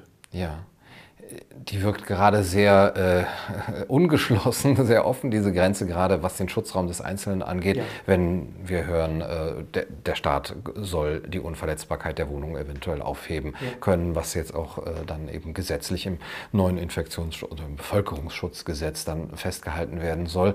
Ähm, und da verwundert mich dann doch vielleicht auch als abschließende Frage an unseren Berufsstand oder auch an die, die Rolle der Intellektuellen, die große Akzeptanz dessen, was da an, an Übergriffen äh, passiert, staatlichen Übergriffen äh, und geradezu auch eine Befürwortung dessen, um neuen Herausforderungen, Klimawandel, Kapitalismus begegnen zu können, brauchen wir eben stärkere Verbote, brauchen wir eben vor allem auch äh, weniger Datenschutz zum Beispiel. Ja, gerade äh, wenn so eine Corona-App doch eigentlich funktionabler wäre mit, mit einem aufgeweichten Datenschutz. Ähm, es gibt es Philosophen, die das sagen. Ähm, mich wundert die unkritische Haltung der Intellektuellen, der Philosophen gegenüber diesen ähm, Entwicklungen. Habe ich auch keine Erklärung für. Überhaupt keine. Also ähm, ich will jetzt auch nicht in Kollegenschelte ausarten, da mag es viele Gründe für geben. Mir ist es nicht, mir ist es überhaupt nicht, also wo sind die? Wir haben uns lange viel darauf eingebildet, aus den Erfahrungen von äh, 33 bis 45 gelernt zu haben. Ähm, Warum ist man hier nicht sensibel? Ich glaube, äh, das gute Gewissen to go ist immer, wird immer mitgenommen. Also wenn man auf so einer Anti-Pegida-Demo dabei sein oder zu den vielen zu gehören, die sich dann irgendwie auf so einem Charity-Konzert gegen Rassismus stark machen, also das wird gerne abgeschöpft. Also da ist, glaube ich, die Kulturschickeria immer ganz gerne dabei. Aber in dem Moment, wo man sich ein bisschen exponieren muss äh, und sich querstellen muss, es mag sein, dass mir auf den Fluren vielleicht jetzt einige zustimmen, aber ich, ich vermisse tatsächlich diese Stimmen im öffentlichen Raum. Es mag daran liegen, dass wir beide uns irren. Dass wir, ja, das, wirklich, es kann ja sein, dass wir, Fehl, dass wir Fehleinschätzungen vornehmen und dass wir tatsächlich in einen Alarmismus verfallen, der unangemessen ist. Das, das, kann, das kann sein. Ja, das ist immer ein großes Problem, wenn man sich in einer historischen Bewegung zu dieser Bewegung äußert. Und wir haben im Moment einen gewaltigen Erdrutsch. Der Ausgang ist ungewiss, aber ehrlich gesagt fände ich es zynisch zu warten und zu gucken, also erst wenn dann der Totalitarismus da ist, bin ich bereit, ihn als solchen zu benennen. Also, äh, sorry, ähm, da habe ich eine etwas andere Auffassung von der Aufgabe der Intellektuellen. Also sie sind natürlich der Wahrheit verpflichtet, aber sie sind natürlich auch Bürgerinnen und Bürger und ähm, haben auch aus den Privilegien, die sie genießen, sich wirklich äh, unabhängig von vielen materiellen Sorgen mit diesen Dingen beschäftigen zu dürfen, denke ich auch eine Verantwortung gegenüber den Menschen, ihre geistige Expertise zur Aufschlüsselung von Wirklichkeit einzubringen. Ja. Nochmal als, als wirklich, um das abzuschließen, wie groß ist Ihr Optimismus? Wie groß ist Ihre Hoffnung, dass es gelingen könnte, aus dieser Krise insofern zu lernen, als wir vielleicht das Menschenbild wieder etwas ganzheitlicher machen können, dass wir eine neue Geborgenheit auch irgendwann finden, anbieten können und dass Gemeinschaften sich wieder bilden können, die auch Platz dieser Geborgenheit sein können? Zweierlei. Ich verstecke mich wieder hinter Autoritäten. Also das eine ist, die, ist Aristoteles mit der Kategorie der Steresis. Das ist, das ist das lateinisch Privatio, das Fehlen oder die Beraubung. Das beschreibt ja erstmal im, im, im ontologischen Raum. Das interessiert mich jetzt weniger, als dass ich sage, manchmal verstehe ich erst die Bedeutung von Dingen, wenn sie mir fehlen. Ja? Also ein weckes Fahrrad ist ja viel mehr als Fahrrad erfahrbar als eins, auf dem ich sitze, über das ich nicht nachdenke. Und der Fisch, der an Land liegt, dem fehlt das Wasser ganz eindeutig und er wird ein neues Verhältnis zum Wasser kriegen. Die Luft, die uns fehlt. Also ich glaube, das Beispiel ist deutlich geworden. Insofern kann es sein, dass uns gerade die Beraubung, die, die uns gerade widerfährt, äh, aufschließt, wie kostbar die Dinge sind, die uns fehlen. Diese ganzen Selbstverständlichkeiten und Bewandtnisse könnten uns zurückführen auf das, was, was wir brauchen.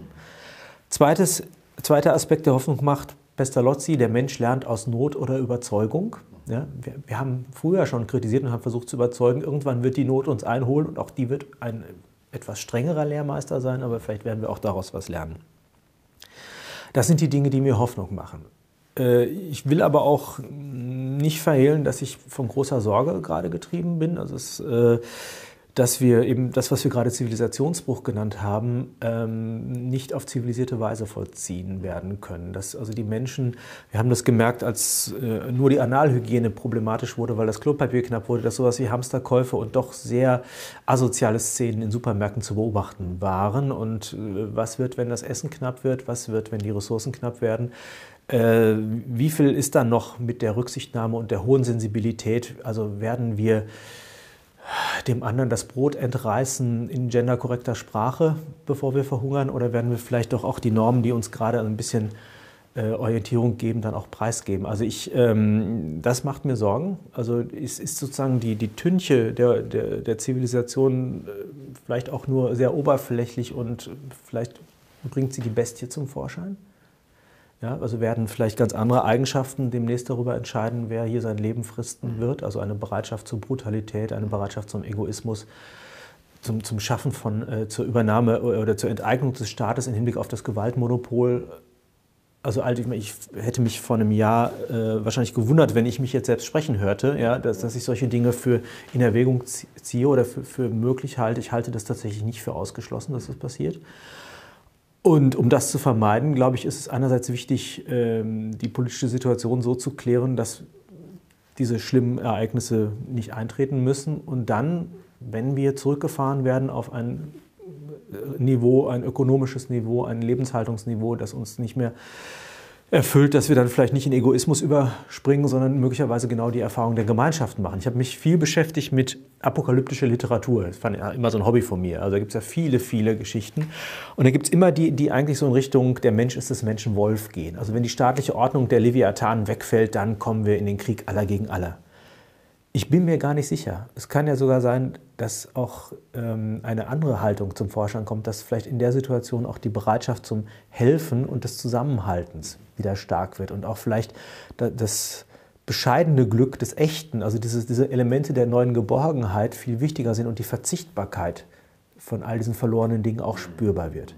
Hoffen wir, dass wir sie gar nicht verlieren müssen, hoffen wir, dass wir einen anderen Weg nehmen müssen, aber ähm, ich glaube, der historische Korridor ist sagen wir, sehr breit momentan. Wir haben vom Ende der Geschichte gehört, noch vor einiger Zeit. Inzwischen haben wir das Gefühl, sie überfällt uns und überrumpelt uns, wie auch immer. Darf ich fragen, was Sie vermuten würden?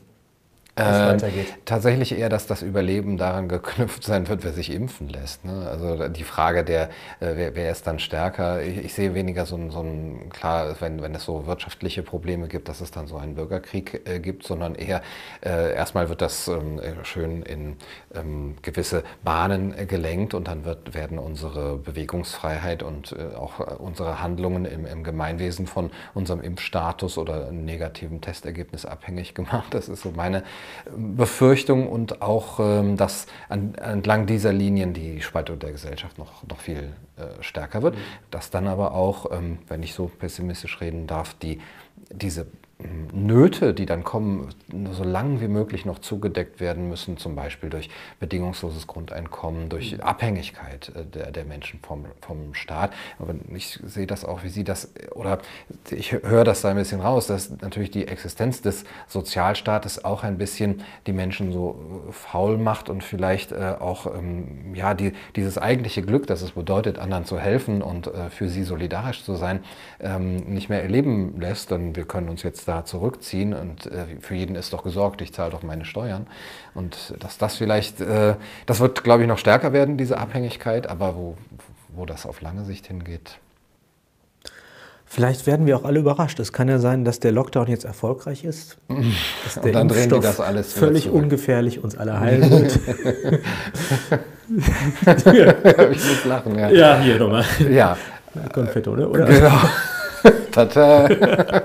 Aber tatsächlich wäre meine positive, mein positiver Ausblick auch jetzt schon eben zu sehen, wo können wir diese Gemeinschaften schaffen, wo können wir Strukturen und Netzwerke äh, schaffen. Was sich ja vielleicht auch in dieser Krise zeigt, ist, dass ähm, es Menschen gibt, auf die man sich verlassen kann, Menschen, die einen, gewisses, so einen gewissen Ausblick auf die Welt haben und die, die auch ja, vielleicht mit, mit einem selber so ein Leben führen könnten und dass man dann eben viele kleine Konfetti wieder zusammen hat. Ja, ja, aber das, sind, das wären insulare Lösungen. Ja. Also ich glaube, was wir, was wir zu wenig wertschätzen, ist eigentlich, dass wir in Verhältnissen von Sicherheit leben und staatlicher Ordnungen, die tatsächlich nicht selbstverständlich sind, sondern die sich verdanken einer langen Geschichte der Zivilisation und der Humanisierung.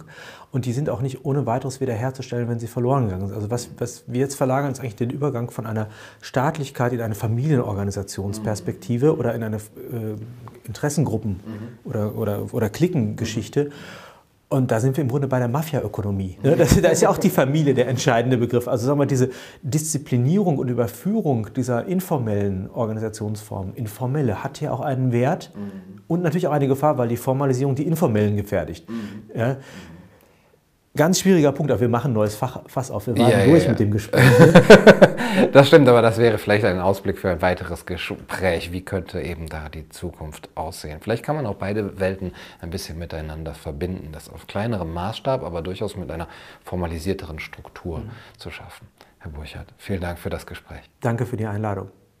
Das war's für heute auf Kaiser TV. Ich hoffe, das Gespräch hat euch gefallen. Den sehr lesenswerten Text von Herrn Burchardt könnt ihr nachlesen in dem Band Lockdown 2020, wie ein Virus dazu benutzt wird, die Gesellschaft zu verändern. Versuch über den Homo Hygienicus heißt es da. Bis zum nächsten Mal. Macht's gut. Du, du, du